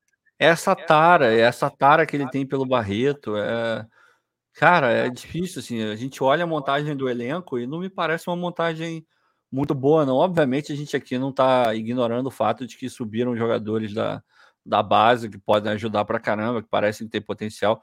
Tem aí no Fogão Net falando que 70% do elenco hoje do Botafogo é de jogadores da base, o que eu acho demais. Muita coisa. É, é muita, muita, coisa, coisa, é muita coisa. Era, de repente, alguns jogadores era até mais jogo você ah, tem, estourou o sub-20, ainda tem contrato, meu irmão, empresta, se for o caso. Empresta, empresta. Porque, porra, não adianta você manter só por manter. Porque num elenco de 70% de jogadores é, da base, eh, o Enderson ele não vai botar a maioria esmagadora para jogar, porque ele já deu entrevista falando tem que ter calma e tal. Ou seja, os 30% que não são da base, que em teoria são os mais experientes, esses caras vão jogar. E uns outros vão completar o time. Todo o resto praticamente não vai jogar. Praticamente não vai jogar. Aí você acaba. E aí entra aquilo que a gente falou, né? É. Aquilo que a gente falou da minutagem. Sim, sim. Garotos... tudo que esses caras precisam é ganhar rodagem para poder estourar, para ver se vai virar jogador mesmo. Aí, porra, para que, que você vai manter? Porra, você tem 70% e vai botar boa parte desses caras no banco sem entrar em jogo quase que nenhum. Porque, porra, fora que tem profusão de volante, vai querer aí 10 milhões de zagueiros também. Porra, a montagem do elenco não me parece estar sendo feita da melhor maneira, embora a gente saiba da questão que não tem grana, o texto está chegando, momento de transição. Eu acho que embolou um pouco, sabe? É, justamente pelo momento de transição é que a gente não tinha que ter deixado embolar É, pois é. Para mim, eu não parava no, no Breno, no Vinícius e no Erisson. Erisson, eu também. Era aí que tinha que parar. Era aí que tinha que parar. A dane-se, ah, o Fabinho, pô, desculpa o Fabinho, é, falaram aí até, acho que foi o Paulo, que na live lá do Ceará estavam elogiando muito ele e tal, não sei o quê. Meu irmão, não precisa trazer o cara. Tem... Você acabou de renovar com o Kaique. Você tinha mandado o cara embora e, porra, quando ele já estava descendo do ônibus, você liga, ele dá meia volta e entra no ônibus de novo para voltar para treinar. Sabe esse tipo de coisa? Enfim, é só uma, uma, uma imagem, não estou falando que aconteceu isso. É, porra, para que, que você faz isso? Vai com os garotos, é o Carioca. Não precisa trazer Fabinho. Só o Enderson querendo se cercar da patotinha dele. E ele falava, ah, vai ser muito útil no vestiário. Porra, caramba. O Ricardinho, né? O Ricardinho. É, pra quê? A gente sabe que é bom ter gente é, cascuda no vestiário, mas, porra, a perspectiva é que você já traga esses caras com uma qualidade técnica maior alguns mais experientes também, conforme o próprio é, falou. Então, talvez agora não pro Cari no Carioca você não vai ter, mas para o brasileiro, Copa do Brasil, você vai ter esse cara experiente para te ajudar no vestiário. Você já tem, pô, você quer o Rafael? Rafael, porra, a gente tem a imagem dele pequenininho, não sei o que, mas, pô, já 31, 32 já, o cara rodou a Europa, jogou no Manchester, foi treinado pelo Ferrex. Você acha que esse cara não consegue chegar e, porra, transmitir uma, uma calma para um jovem, falar de como é que ele chegou no Manchester United, como é que ele foi recebido, como é que. Porra, esse cara consegue fazer isso. Tem o Carly lá, cara. Tem o Carly. Querendo ou não, tem o Canu lá, porra. O Canu é novo, mas, porra. Gatito. Gatito. Não precisa. Do... Desculpa, com todo respeito ao Fabinho. Eu espero que ele vá super bem, que jogue muita bola. Mas nesse momento não precisava trazer esse cara. Não precisava. E, e repara, eu não estou falando que ele é mau ou que ele é bom jogador. Estou falando da necessidade de trazer. É uma, são coisas completamente diferentes. Sim, completamente diferente.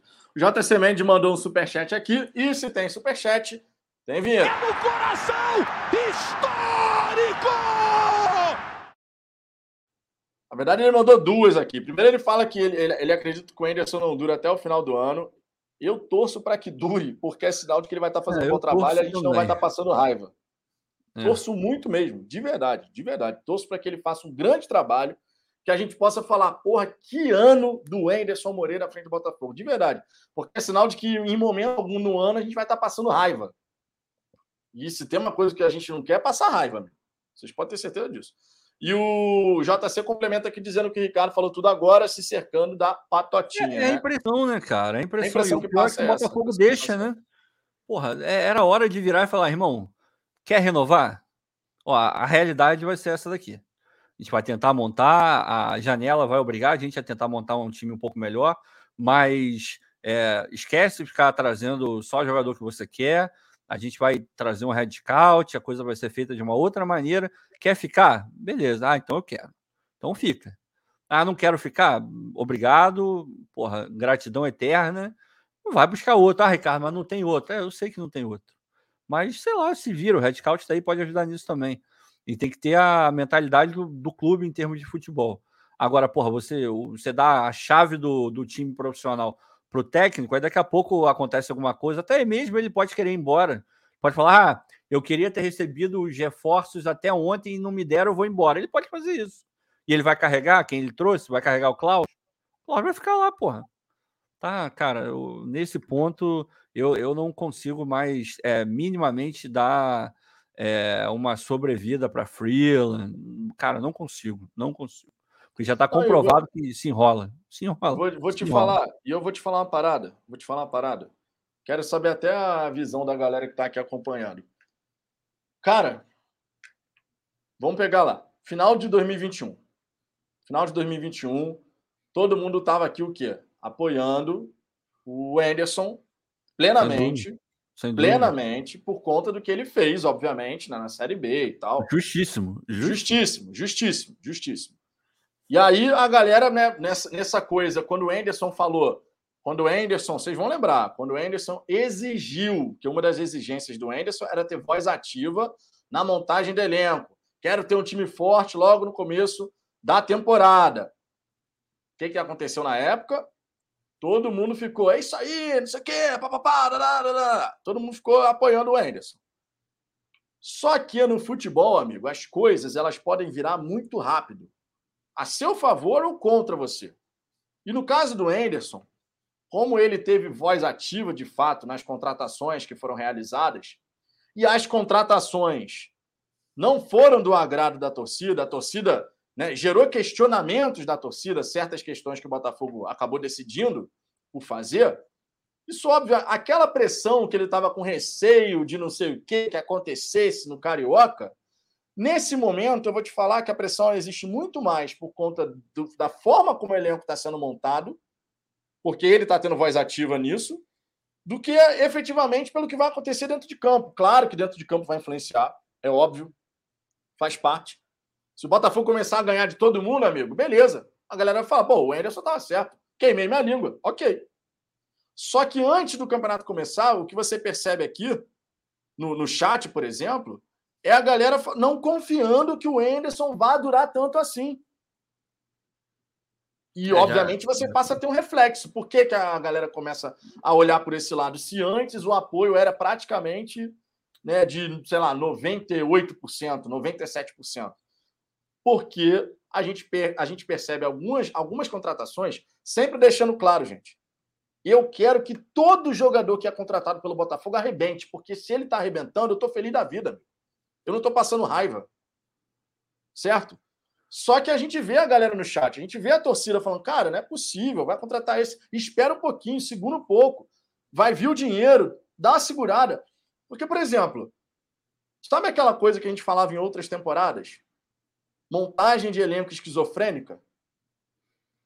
É mais ou menos o que está acontecendo. Você tem cinco primeiros volantes. Cinco primeiros volantes. Tu não tem um segundo volante de fato, aquele cara que você fala, esse cara é segundo volante. Não tem. Não tem. Aí traz o Fabinho, que é o quê? Primeiro volante. Aí volta com o Barreto, que é o quê? Primeiro volante. O Breno, prioritariamente, é o quê? Primeiro volante. O Kaique é o quê? Primeiro volante. Talvez um que possa fazer o segundo volante é o Romildo. Tá pronto? Não acredito que esteja. Não, não Até tá. agora não mostrou isso. Cara, é só você ver, o Botafogo contratou cinco reforços. Não vou tratar o Barreto como reforço, porque já estava lá, é mais uma continuidade do que qualquer outra coisa. Para além do fato de eu não, não gostar do Barreto. Como jogador, como pessoa, não sei, de repente ser, seríamos grandes amigos. É, dos cinco, os que a gente só. Todos que a gente questiona são os dois que o Anderson é, deu lá o pitaco dele. Os outros três, a gente olha e fala: tá, tá bom, aposta, mas acho que é válido. Acho que são apostas válidas. Vinícius, o Breno e o Erisson. Eu, eu traria os, os três. Oportunidade de mercado, eu não gastou nada com nenhum deles. Eu traria os três. Pode dar, pode dar certo? Pode. Pode dar errado? Pode também. Mas eu traria, porque é, ele te dá pelo menos aquele. É, aquela expectativa legal, aquela expectativa boa, se bem dosada, obviamente, de que esses caras podem render, são jovens, porra, o moleque é fazedor de gol, canhoto, que, porra, para quem já jogou contra atacante canhoto, é, é, é, diferente. Se o cara for bom, né, obviamente, né? Se o cara for ruim, ele pode ser canhoto, ter duas pernas esquerdas, que não vai adiantar porra. Não vai adiantar de nada. É. Agora, porra, é diferente. Ele pode cortar. Eu não sei se ele. Eu, sinceramente, não sei se ele chuta com as duas, mas ele, porra, pode surpreender e cortar para um lado que não está esperando. Sabe? Normalmente, quem é canhoto se vira um pouco melhor com a direita do que quem é destro se vira com a esquerda. Eu, eu, sinceramente não sei por que disso, mas é, da, da, experiência que eu tenho, é, isso é me parece um pouco. É, dá para você afirmar isso. Agora, porra, o Fabinho, ah, cara, não, não dá, não, não dá. Vai, vai cair na conta do Anderson. E, porra, olhando o passado, não é legal ter esse tipo de conta. O Chamucha caiu muito por conta disso. Muito por. Tudo bem, o futebol era horroroso, resultado muito ruim, mas a torcida passava raiva e não, não havia um torcedor que, pedindo a saída do Chamusca, não citasse os jogadores que ele trouxe e acabou não usando porque os caras eram fracos para o Botafogo. O Marcinho tá aí, meteu um maior golaço lá no CRB agora. Então, ele poderia ter evitado e isso. E no ano passado, só um, só um complemento, no ano passado a gente teve o Luiz Henrique, por exemplo. Pois é, pois é, teve. Não, e o Carlinhos também, né? É, o Carlinhos até que foi útil em alguns jogos. Eu não coloco nem o Carlinhos tanto assim. Eu sei que é. muita gente não gosta. Mas é, o Carlinhos até que foi útil em alguns jogos ali. Agora, o Luiz Henrique não conseguiu mostrar nada. Nada, nada. nada. Cara, para quê? Você trouxe o Luiz Henrique É, básica, de repente pode ter sido um contrapeso. Eu não sei se os dois têm o mesmo empresário. É, ah, beleza, quer trazer o Carlinhos, que certeza que ele vai te ajudar? Leva esse moleque que está encostado aqui no Fortaleza também, que eu preciso dar uma rodagem para ele. Eu não sei, a gente poderia até averiguar, se alguém tiver essa informação, pode trazer também. Pode ter sido como contrapeso, mas se o Anderson quis de fato trazer por achar que ele ia ajudar, porra, já, já tá mais do que confirmado que a dobradinha Anderson e, e Freeland não dá. É, complicado. Para a próxima posição aqui, ó, próxima posição que o Botafogo tem como prioridade, um atacante de lado. Acho que todo mundo vai concordar que, na verdade, não bastaria nem só um atacante de lado. Na minha visão, era para pelo menos dois. Ah, não tem. Pelo não menos tem. dois.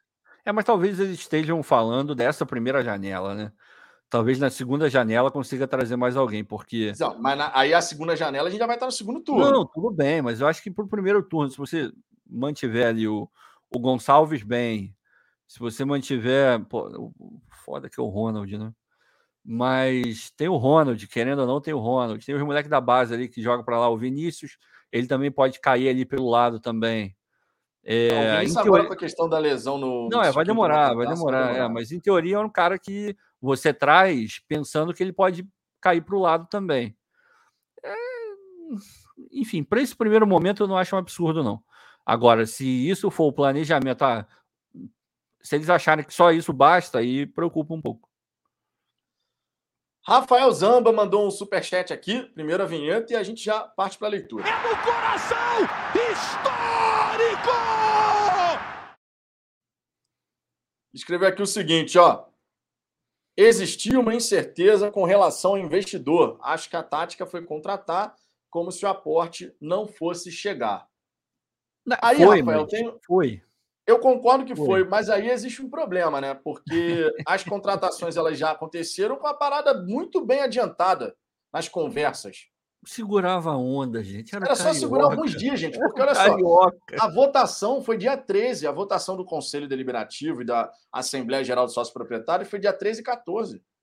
Não precisava segurar tanto tempo assim, não. Era segurar Pô. só um pouquinho, umas duas semanas. Para quem esperou todos esses, esses dois anos aí que a gente esperou, isso era nada, cara. Isso era nada. Esperava um ah. pouquinho, porque o começo do Campeonato Carioca, a gente vai enfrentar o Boa Vista, o Bangu, vai enfrentar os times pequenos do Rio de Janeiro. Tá entendendo? Então, assim, o Almanac tá aí. Almanac presente aqui. Então vai ser, a... vai ser assim. Seriam adversários que, ok, são, vão buscar, vão, eles treinam antes, se preparam fisicamente mais tempo, não sei o quê, tudo isso a gente sabe. Agora, é o, Carioca, são, é o Campeonato Carioca. É o Campeonato Carioca. Caraca, gente. Pô, Carioca tava bom. segurar trazer... só um pouquinho. É, é trazer só os três, pô. Só. Pega o salário lá do, do, do rapaz lá, do Klaus, e pega o salário do Fabinho, junta mais uns três pichulé lá e contrata um jogador melhor ali na frente. Precisava dessa sangria, não. Tudo bem. No final do ano passado, a torcida estava reclamando que não trazia ninguém. Aí agora, no começo do ano, já, a gente já está reclamando que trouxe quem não deveria trazer. Porra, se você fizer uma média entre uma coisa e outra, só traria os três moleque. Acabou, não traria mais ninguém. Faz uma média, porra. Acabou, não traz mais ninguém, cara. E pro é, Carioca. E atacante, porra, e ó, atacante de lado de campo, atacante de lado de campo, a gente está precisando, nesse primeiro momento, o Luiz, o Luiz Fernando vai ser titular, né? Tudo, tudo indica Ai, cara, e ainda tem o Luiz Fernando, eu, eu nunca lembro dele. Porque Pô, acho que ninguém é capaz do Anderson esquecer ele dentro do vestiário. Não, segundo as informações, o Luciano não vai ser titular do, do Anderson. É, pelo salário, né, cara? Basicamente por isso, porque se botar esse cara na reserva, porra, aí não, não vai rolar. Coloca de titular para ver, porque o nível do Carioca é baixo, de repente ele se destaca, alguém se ilude, igual o Grêmio, e leva. Eu acho que é isso. Cara, em pensar que o Grêmio pagou um milhão para renovar o é, empréstimo é, dele. Para, mano. para com isso. Eu, eu fiquei preocupado, porque o Renato Gaúcho falou tão bem do Matheus Nascimento, e ao mesmo tempo ele quis levar o, o Luiz. Eu falei, pô, peraí. Não, não dá para você falar, porra, não dá para entender de futebol é, de, nesse nível. Ou você entende ou não entende, né? Fiquei preocupado. Aqui, e tem outra coisa aqui. É... O Abel Júnior, aqui a gente não ficava falando que o time estava lento para contratar, não, tá? negativo. Falar Não, que ah, bota talento ter paciência. Pô, pode pegar as lives aí. tinha que ter paciência. Pode pegar as sacanagem. A lives. gente falava, tem, tem que lives. aguardar. É assim mesmo, momento é de transição. A gente falava, pô, se você olhar o mercado, não tem isso lá em dezembro, né? Novembro, dezembro. Não tem ninguém contratando a rodo, tá todo mundo mais ou menos, não sabe, não tem dinheiro, não sabe qual é o orçamento, ainda não fechou a conta de 2021. A gente falava isso tudo, cara. Quem, quem tá aqui há mais tempo, talvez você tenha chegado há pouco tempo, porra, não vai deixar a gente aqui falando sozinho nesse sentido, não. A gente nunca foi um canal de ficar dizendo que, é, enfim, entrando nessa linha que você tá falando, não, cara, sinceramente. Se Não, tivéssemos verdade. sido, eu seria o primeiro a levantar aqui, cara, e falar, mas não foi que Não, de rolou, não. verdade, pô. Questão da, a questão, inclusive, a gente falou: olha, quando surgiu o nome do Breno, Vinícius Lopes e o Erisson, a gente falou: esses três aí, beleza. São apostas bacana. Os outros, Klaus, Fabinho e tal, a gente falou: não precisava, uma segurada. É, é. Entendeu?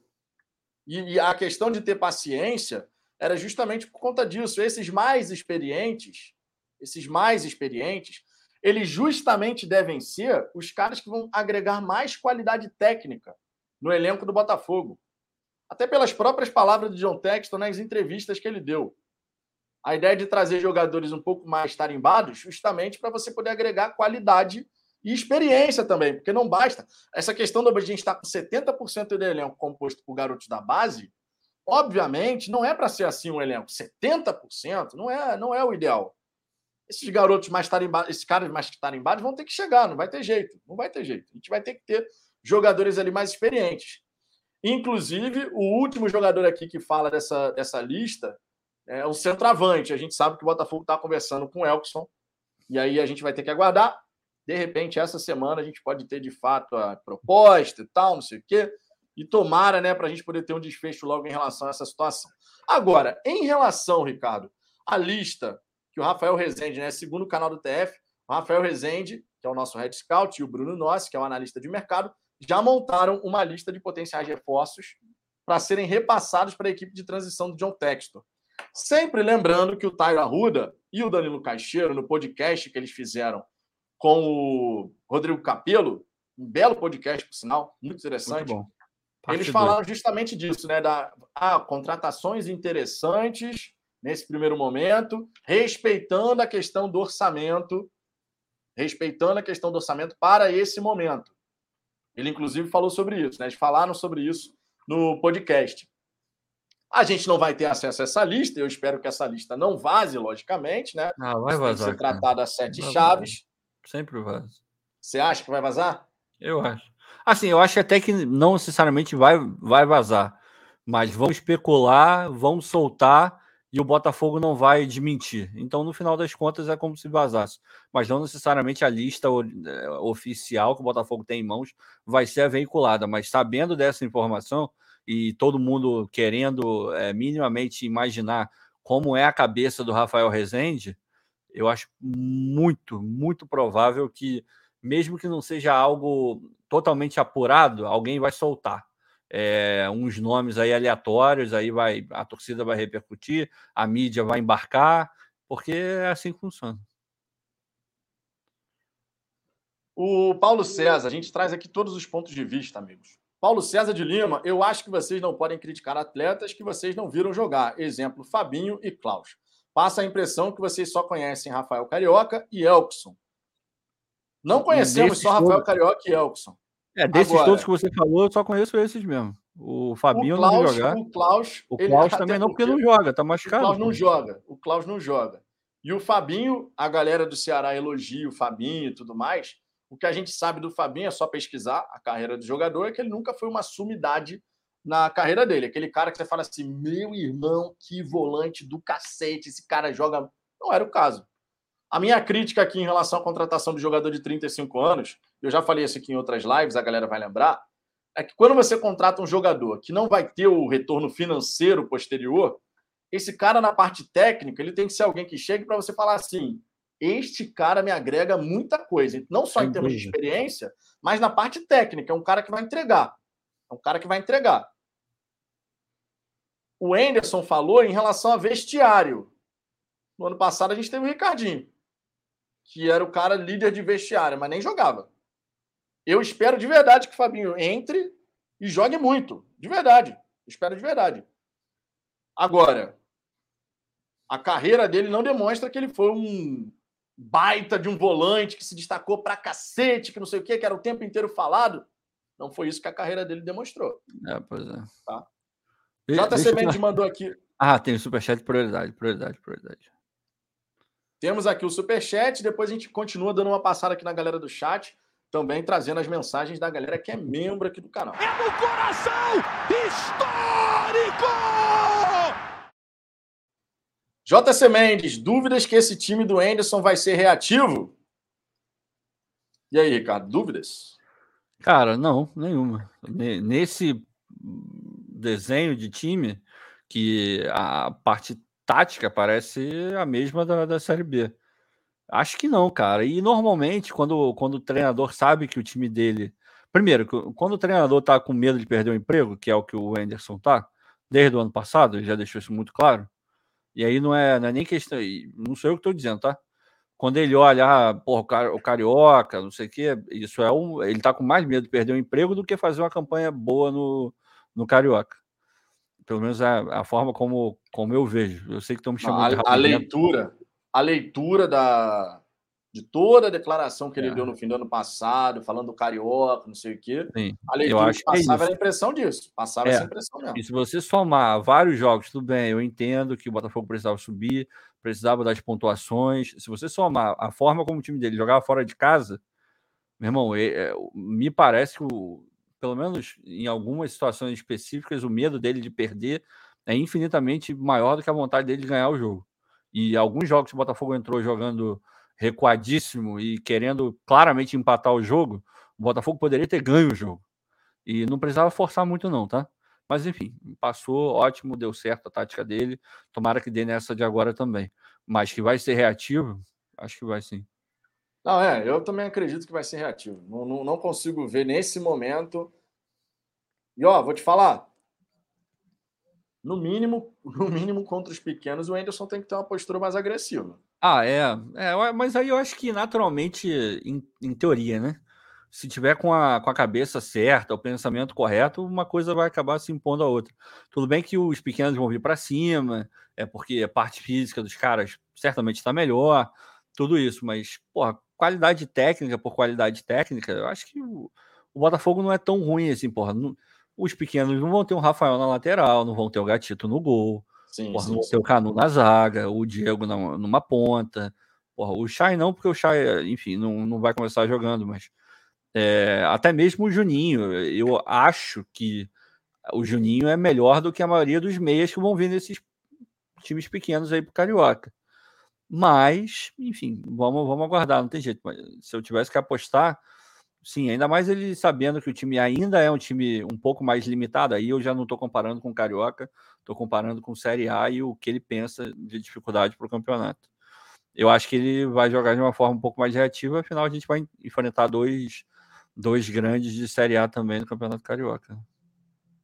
É, o grande, o grande teste vai ser, obviamente, nos clássicos, né? Isso aí, sem a menor sombra de dúvida especialmente falando do Flamengo e do Fluminense, né? especialmente ah, é. falando dos adversários dos, dos, clássicos contra times que também estão na Série A. Né? Obviamente, a gente tem lá, vai jogar o clássico contra o Vasco e tudo mais, mas não dá para falar que. Ah, não, é, mas mesmo assim, né? Mesmo se o Vasco montar um esquadrão, caguei, porque eu não vou, não, não vou caguei, jogar com o no brasileiro. Óbvio. Deixa eu ver aqui, dar uma passada na galera. O Renato Costa, ele jogando em casa na Série B. Peraí. Ele jogando em casa na Série B, ele costumava propor o jogo ou não? Não, na Série B, cara, depende do jogo. Teve jogo que a gente viu é, o Botafogo fazer uma, uma, pressão, subir as linhas e tal. E tiveram jogos que o Botafogo ficou, né? Deixando o adversário ali. a bola, deu uma segurada. Era, era uma mescla ali, né? Dá pra gente falar assim, era uma mescla. Contra o Vila Nova, por exemplo, a gente viu o Botafogo amassar. Lá em cima e tal, contra o Brusque também. O Botafogo subiu as linhas e tal, não sei o quê. Já outros adversários, por exemplo, o Havaí colocou a gente em dificuldade.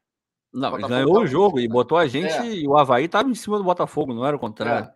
Entendeu? Então, deixa eu ver aqui. Luiz Cláudio, não vi nada demais no Juninho, já o Riquelme me encantou. Cara, eu gostei do Juninho e gostei, gostei, do Riquelme também. também tá? Eu gostei, dos dois, dois né? na verdade. Gostei do Juninho. Rafael Ribeiro, vaza listão do Rezende. Ainda bem que é só brincadeira, amigo. Anselmo Ramon, Anderson Aquino, Tomate. O tomate é verdade, né? O tomate é pro É, tomate é verdade. É, Leandro Castan, Ribamar e Kevin. Cacete. Cara, Ponte- se chega esse Preta- pacotão, hein? Porra. Opa! Eu já coloco logo a etiqueta de retorno e já mando voltar, porque, porra, esse pacote aí, irmão, não dá para receber, não. Não, eu recebe não, não assina não. Eu não assina assino, não. Eu mando voltar na hora. Pô, na mesma hora. O Rafael Ribeiro aqui, como vocês ousam falar mal do super volante Fabinho? Você não entende nada de futebol. Tá Só bom. faltou as risadinhas, Rafael, porque eu sei que você tá de, tá de Ah, a gente, é, pois é, mas a a gente não tá falando mal do cara. De novo, eu, eu fui muito claro, eu acho. Eu não tô falando da capacidade, se ele joga bem ou mal. Eu, sinceramente, não vi o Fabinho jogar. A torcida do Ceará é, falou bem dele, é, ok. Mas eu- o que eu discuto é a necessidade de você trazer esse cara. Essa necessidade existia, na minha visão, não. Agora, para o Anderson, sim. Aí depois é é uma outra questão, se ele é bom ou não. Aí eu vou, vou descobrir conforme os jogos forem acontecendo. Mas a necessidade eu acredito que não tinha. Não, é e, ó, deixa- e mais uma vez deixando claro. Esperamos, mas muita coisa que o Fabinho nos surpreenda positivamente. Porra, eu quero que o cara seja o melhor volante de arrebente. 35 anos do mundo. Pô, eu quero que ele arrebente. Paulo Daniotti, time da, da Série B era bem melhor que o atual. Tinha mais alternativas ali, né? Tinha mais É, alternativas. O Marco Antônio, por exemplo, agregava mais do que o Luiz Fernando, na minha visão. Eu Ah, sem dúvida. Tinha o Navarro, que querendo Tinha o não, Oyama, tinha o tinha Navarro, o no Oyama, metia os golzinhos dele lá. No gol a gente melhorou agora. É, no gol. O Ga- o Gatito que o Anderson elogiou, inclusive, né? O- É, questão na forma lateral tá se melhorou também, a lateral direita melhorou, porque o Rafael é melhor do que o Borges. Renato Costa, contra Fly Flu, obviamente, ele vai ser reativo. Só olhar para os times. Ele não tem time para jogar dentro desses dois com esse time, não. Não. Provavelmente Com esse contra time aí, certamente não. quatro, vai jogar reativo. Will Santos, o fato de só ter cinco contratações pode abrir vaga para o destaque de alguns regionais? Possivelmente. A gente vai ver o Botafogo mapeando os campeonatos estaduais, faz parte. Todos os times do futebol brasileiro, outro, né? Todos os times do futebol brasileiro fazem aquele mapeamento do campeonato estadual. Valdir Alves, a lista do Resende vai vazar antes do fim de semana. Fazer um bolão? Fazer um bolão? Marco Dantas, quem tem Barreto não precisa do Fabinho.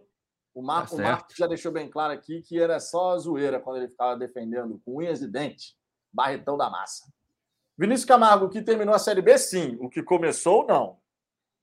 Que terminou a Série B, sim. É. O, que, o time do Botafogo começou Não. a Série B. É, o que começou Tinha- era feio. É, time, Era mais feio, era pior, mais Era feio. pior, era pior, era pior. É bem boa lembrança, Vinícius. Boa lembrança. Denis Luiz, Anderson Aquino jogou e o Botafogo de- deve ele, já entrou na justiça para é, Todo mundo que jogou no Botafogo tá- deve, né? Basicamente. Basicamente, todo mundo que jogou no Botafogo, o Botafogo deve aí alguma coisa. Deixa eu ver aqui. Abel Júnior, ok. Dos outros volantes que estão no elenco, quem foi testado no time? Gatito é certeza? Cara, o Gatito, em tese, ele tá treinando bem. Todas as informações são que o Gatito tá treinando em con- totais condições. Vai pro E jogo. o, e o Gatito treinando em totais condições, amigo, ele é titular. Não, claro. Treinando em totais condições, ele é titular, não tem a menor Tem sombra de nem, tem nem discussão quanto a isso. e a gente tem que torcer muita coisa para o Gatito fazer realmente um excelente ano. Excelente ano, livre de, de qualquer problema no joelho que ele teve. Entendeu? Porque a gente precisa de um goleiro com a qualidade técnica que a gente sabe ele tem. Que ele realmente possa fazer um grande ano e nos ajudar dentro de campo. Né? Muito importante isso, vamos, vamos ser sinceros, né? É, o Rian Riquelme, Barreto é bola. Torcida, como sempre, se iludindo porque estamos com condições agora, entre aspas, querendo desmerecer a campanha do cara. Que seja um 2022 foda para ele. Temos um fã aqui do Barreto. Faz parte, cara. Questão de gosto, Rian. É, Questão de é. gosto. Isso é questão de gosto. Eu, por exemplo, se você colocar na minha frente, você contrata quem? Em igualdade de condições na contratação, tá? Igualdade de condições. Você, contra... você manteria Oyama ou Barreto? Eu olhava para Oyama e não olhava para Barreto. Tem Ah, gente não. que vai olhar para Barreto, por exemplo. Cara, vou te falar, dessa, dessa, de todos, enfim, desse teu post inteiro, eu concordo só com a última frase. O resto eu não concordo, não. É, mas que seja um ano do- foda pra ele. Cara, a gente não torce contra, não. Sinceramente, não torce. Eu torço, porra, tomara que ele jogue, que ele venha um outro jogador que enche os olhos de, da, da parcela da torcida que não gosta dele. Mas se me perguntar se é a tendência, eu vou te dizer que a tendência é que ele seja o Barreto aí. Só que ele vai ser o Barreto da Série B num nível de Série A. Vai dar certo? A gente, como sempre, vai, né? Eu vou torcer, torcer. para dar. Muito. muito. Cara, vou lançar aqui uma enquete agora. Agora eu fiquei até curioso. Tivemos aqui o Romualdo Acarino dizendo que ele prefere o Barreto. Vamos botar aqui. Você. Vou criar uma enquete agora, quero saber a opinião de vocês. Acho jogo isso aqui. Você prefere, ó, votem aí, você prefere Barreto ou Oyama? Essa enquete aqui agora. Barreto Porra, Barreto, Arevalo, Rios ou Fabinho? Porra, nos, no, no, no auge, o Arevalo. O Arevalo jogava bem. No Botafogo não jogou, não, mas no, é, no Uruguai jogava muita bola. É... Pô, Aloysio, vocês seguem achando que Barreto e Oyama são comparáveis. Eles jogam em posições diferentes. Cara, eles jogam na mesma posição. O Oyama sempre falou que ele era primeiro é. volante, amigo. Eles, são primeiro Inclusive, volante. quando colocaram o Oyama de segundo volante, ele foi mal. E, e, e vou te falar uma parada. Tem gente, tem gente que usa o argumento de que, porra, o, o Oyama era reserva do Barreto até na Ponte Preta. Cara, sim, sim, é, é um argumento. Ele, ele é válido, mas tem um contraponto na, na, no imaginário do treinador brasileiro, é muito difícil abrir mão de um primeiro volante mordedor, sabe? Aquele cara que tá ali na frente para segurar a onda de todo mundo. Você pode ver, é muito difícil um treinador brasileiro abrir mão desse cara. E dentro desse perfil, embora os dois joguem na mesma posição, eles têm características diferentes. O Barreto tem esse perfil de mordedor. O Oyama, ele marca também, mas uma outra parada, ele é o cara que cerca melhor, é o cara que se antecipa um pouco melhor. Agora, o Barreto é disposição pura e simples. Qualidade técnica é, é baixa. O Oyama já é o contrário. É, a disposição dele, ele não chega tão duro nos adversários, mas ele se posiciona melhor, ele tem um passe infinitamente melhor do que o Barreto. Então, enfim, acho que essa é a grande diferença entre os dois. É, e eu tô lançando essa enquete aqui só de curiosidade mesmo, tá? Só de curiosidade, eu sei que o Oyama já não é mais jogador do Botafogo e tal, não sei o quê, já é passado, eu sei disso tudo. Sei disso tudo. Foi só uma curiosidade mesmo. Porque como o Barreto vai permanecer, a como o Barreto vai permanecer, eu fiquei curioso para saber como é que a galera enxergava essa situação, qual é a preferência. Eu vejo tanta, tantos torcedores aqui defendendo o, o, o futebol do Barreto que eu fiquei realmente curioso para ver como é que a galera estava pensando em relação a isso.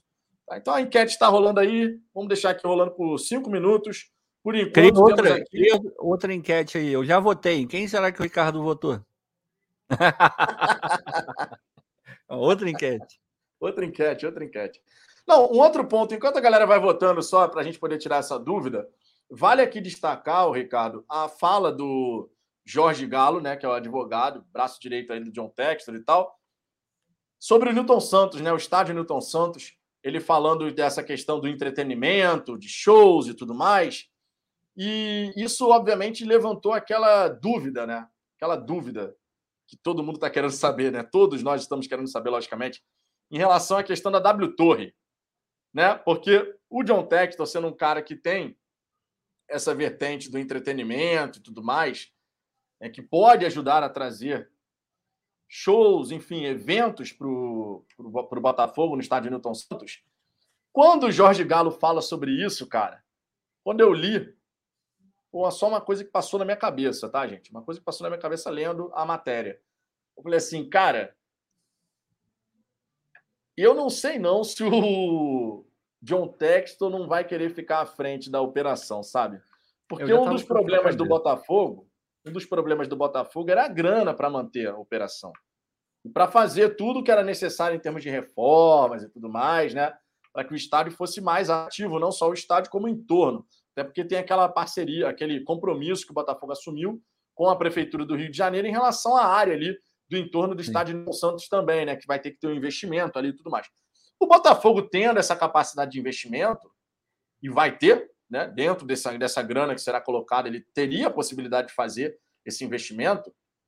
Eu realmente estou na dúvida se o John Textor vai querer terceirizar essa gestão. Cara, eu vou te falar. Ele botou uma pulga atrás da minha orelha. É, pode, o que eu vou falar agora pode não representar absolutamente nada, tá? Mas foi só algo que eu ouvi da boca do próprio uh, texto e que me chamou a atenção e me deixou assim, hum, ainda mais com o know-how, com o background que ele tem, de que ele vai querer tomar conta. Ele fala, alguém pergunta para ele sobre o, o Newton Santos, ele fala: é lógico que eu quero botar uma tinta aqui e outra ali no estádio. É. Hum, quando ele falou, eu quero botar uma tinta aqui e outra ali. Terceirizando não depende alguém, dele, né? Alguém que tem esse pensamento é, é o cara que está querendo tomar conta do negócio. É. É o cara que tá que ele entrou e imaginou, pô, o que, que eu posso fazer aqui? É, eu posso botar um negócio ali, posso botar um negócio aqui em teoria, é, ele poderia pensar, cara, se ele não tivesse essa possibilidade na cabeça, ele nem pensaria nisso. Ele fala, pô, eu vou conversar com essa empresa aí que está querendo aí e ver o que, que eles estão achando. Eu quero ver o projeto deles. Quando ele fala esse negócio, pelo menos para mim, eu posso estar interpretando errado, tá? Mas na entrevista ele fala, eu quero botar uma tinta aqui, outra é óbvio que eu quero botar uma tinta aqui, outra ali. E casando com essa entrevista aí do, do advogado, eu acredito que esteja passando pela cabeça dele tomar conta do estádio, sim. É, essa declaração, essa declaração é realmente algo que nos leva a pensar nessa linha de raciocínio, porque se você quer passar uma mão de tinta, obviamente é uma forma genérica de falar é, que quer é, é. melhorar algumas exato, coisas, né? Quer melhorar algumas coisas. Quando você pensa dessa forma, eu, eu vejo com muita, muita estranheza ele abrir mão do controle de uma ferramenta, porque não vai ser um contrato de um ano, a gente está falando de um contrato de vários e vários anos, se você terceirizar a gestão do equipamento.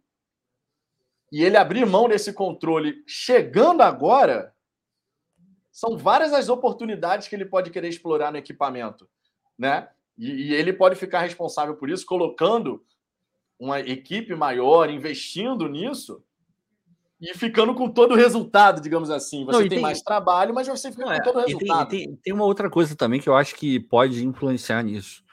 É, a gente não pode esquecer que o Botafogo vai ser inteiramente do Textor, coisa que ele não tem em nenhum outro clube. Então é capaz dele querer testar no Botafogo coisas que ele não testou ainda.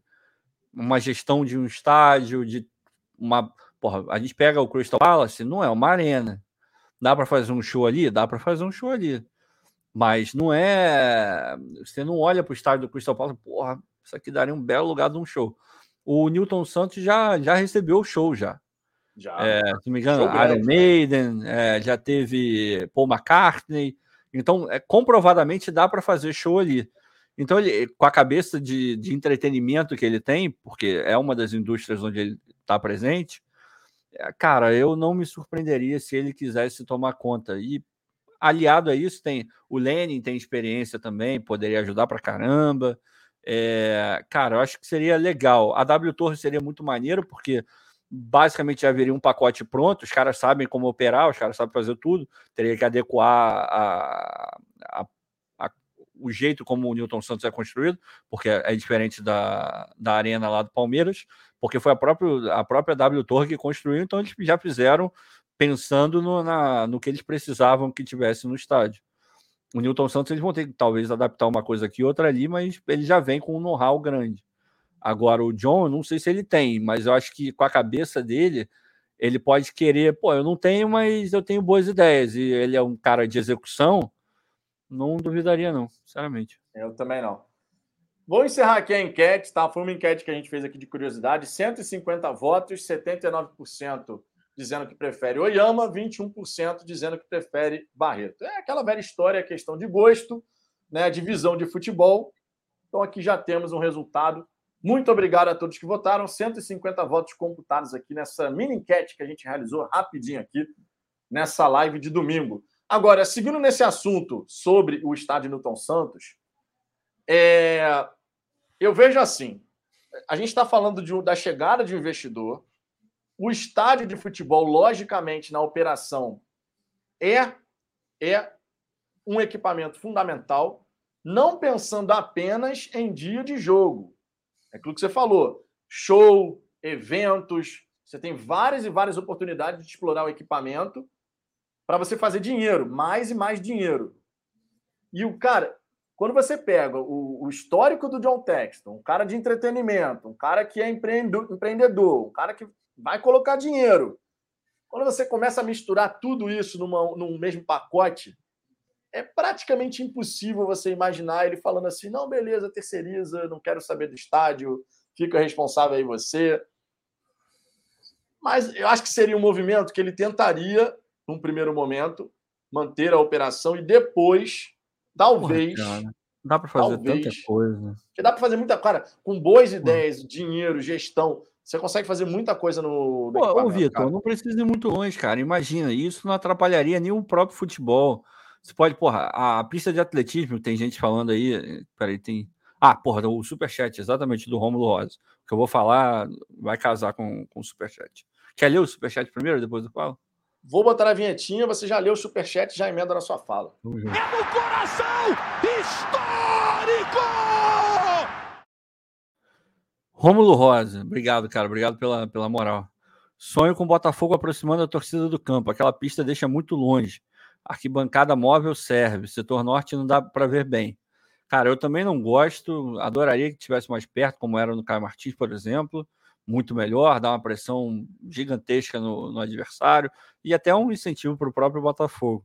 Mas, enfim, tem toda uma questão técnica de é, devolver o estádio da forma como, como pegou. Aquela pista é cara para caramba, porque porra, rolou uma Olimpíada ali, em teoria, tudo bem que já se passaram alguns anos, mas aquele ali, na época, era o máximo da tecnologia possível para uma pista de atletismo. Mesmo que um pouquinho mais velha, ainda deve ser muito caro manter o padrão que tem naquela pista ali, embora você olhando ela meio suja e tal, você não dá muita coisa hoje. Mas certamente a tecnologia que tem ali dentro é, é, é muito alta. Então, não, mas custa. só trazendo uma observação, me desculpa de interromper. Eu estava lendo a galera falando, não aqui, uma outra live que eu estava vendo, a galera falando do estádio olímpico de. Estádio do West Ham. É olímpico, Cara, né? mas, é, mas aí, tá. Isso aí eu, eu botei até eu botei até no grupo lá do Fala Fogão. É, o que eles fizeram, eles lá, eles têm o Estádio Olímpico de Londres, eles pegaram a concessão e a torcida também não abraçou diretamente o estádio, justamente por causa da pista de atletismo.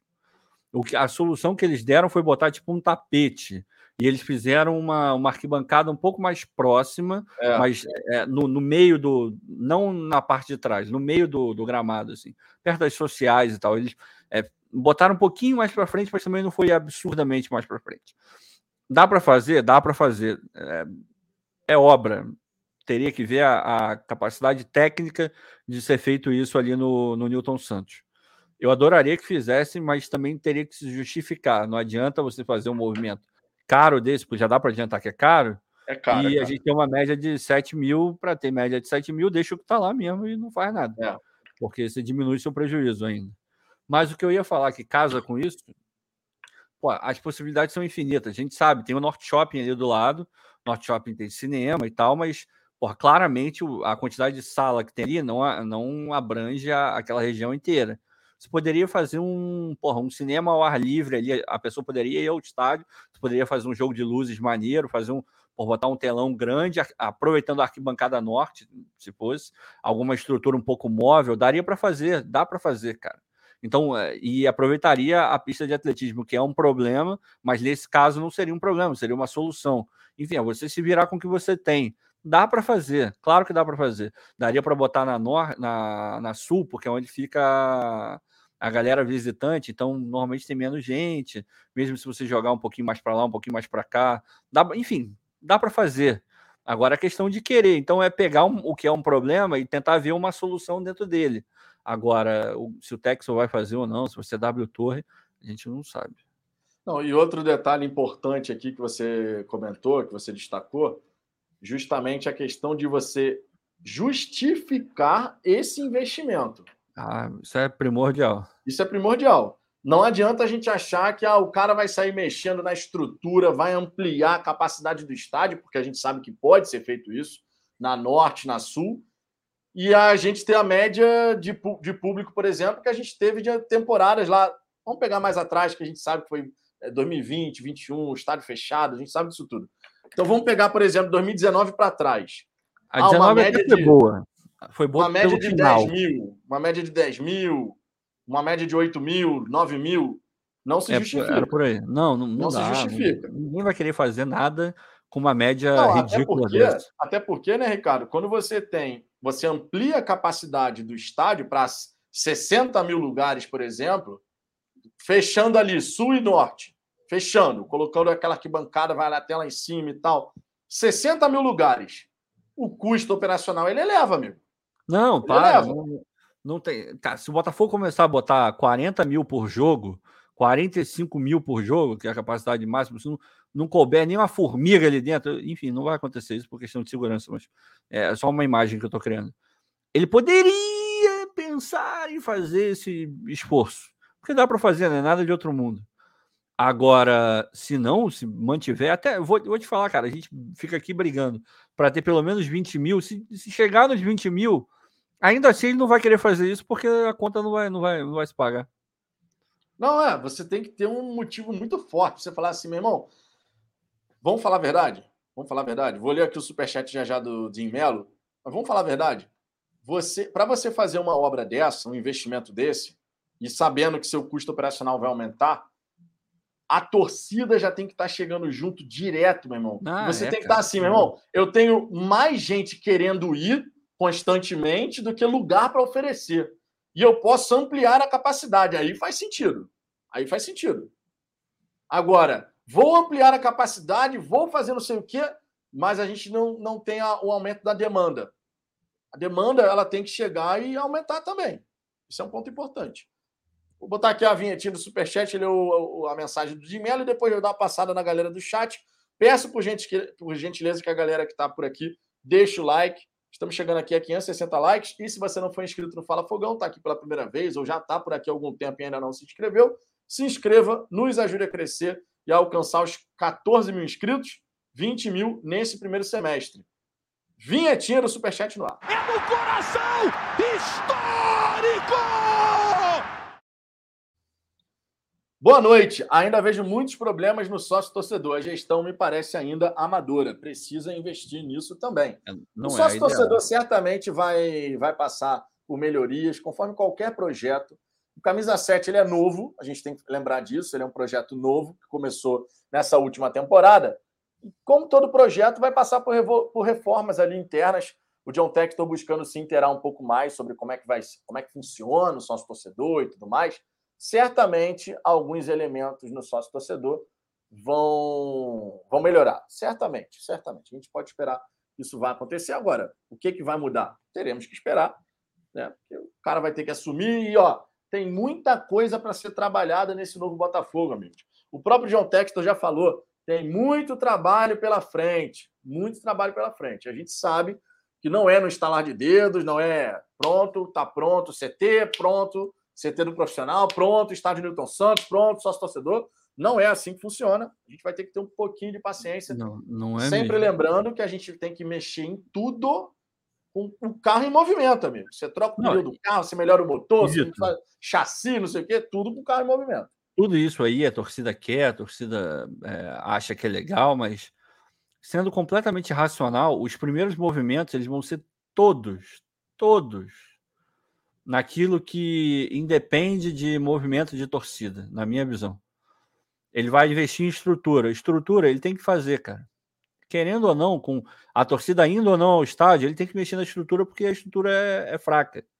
Então ele vai ter que fazer. Aumentar a capacidade depende da, do público. Fazer qualquer coisa de pintar ou sei lá o que, vai depender se o público vai.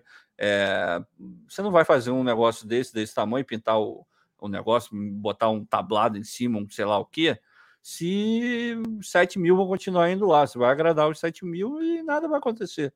A, a mentalidade é completamente outra. Eles- Eu, na minha visão, os primeiros movimentos vão ser para coisas que independem da vontade da torcida. São coisas imperativas. Agora, cabe à torcida fazer valer a sua vontade. É indo ao estádio, a partir do momento que você começa a botar 20, 30 mil, você pode querer demandar alguma coisa. Se você só coloca 7 mil, os 7 mil vão falar, ele vai olhar e falar, cara, mas vocês são 7 mil, não vai fechar a conta. Eu não vou fazer. É legal a tua ideia, eu concordo com ela, mas eu não vou botar o meu dinheiro. Agora, 30 mil pessoas dentro do estádio, porra, é, a torcida vai viabilizar que aconteça esse tipo de coisa. É. Porque vai fazer sentido do ponto de vista de decisão empresarial, amigo. Sem dúvida. E agora as coisas vão ser pensadas dessa maneira: decisão empresarial. Decisão empresarial. Obrigado pelo superchat, Jim. De verdade, obrigado. É... Vou dar uma passada aqui na galera do chat. Dar moral a quem está nos dando moral nessa noite de domingo. Amigo. Jorge Araújo, Caraca, membro aqui do canal. 36. Desculpa. É porque me chamou a atenção. Foi o. O Kansas e o Bills. Tá, tá rolando agora, o Mahomes. Pô, eu adoro o Mahomes. Foi pro tempo extra. Não, Quem fizer não. primeiro, leva. Jorge Araújo, já somos 24.404 escolhidos. O Paulo Daniotti, terça não vai dar 3 mil pessoas. Eu estarei lá. Eu estarei lá. Torcida tem que chegar, gente. Tudo... E o sócio torcedor tem desconto, tá? Eu vou pagar meu ingresso com 50% de desconto. Ainda tem isso. Sócio torcedor tem desconto e vai ser lançado o pacote temporada, né? E aí é questão de mando de campo do Botafogo. Lembrando que os preços dos ingressos para essa partida foram definidos pelo visita, pelo adversário. Né? O mando invertido, mas quem definiu foi o adversário. Mas eu vou pagar o ingresso 30 reais, por exemplo. Pagar meia entrada no ingresso. Darley Lima, o Olímpico de Roma, onde Roma e a Lazio mandam seus jogos, a arquibancada fica bem próxima ao gramado. Dá para fazer, só basta querer de se resolver o estádio tira é, o Botafogo paga o aluguel. Então, Darley, mas é o que a gente está falando aqui. Você tem que ter motivo para isso. Você fazer algo, mas a capac... o público não aumentar, não acompanhar isso, você gera um novo custo sem ter o... a contrapartida. O... o público aumentando, a gente passa a poder exigir certas coisas, porque vai fazer sentido do ponto de vista empresarial, do ponto de vista financeiro, vai fazer sentido. Se o Botafogo, por exemplo, começa a colocar uma média de público altíssima toda a partida, o cara vai falar: pô, meu irmão, a galera tá chegando junto.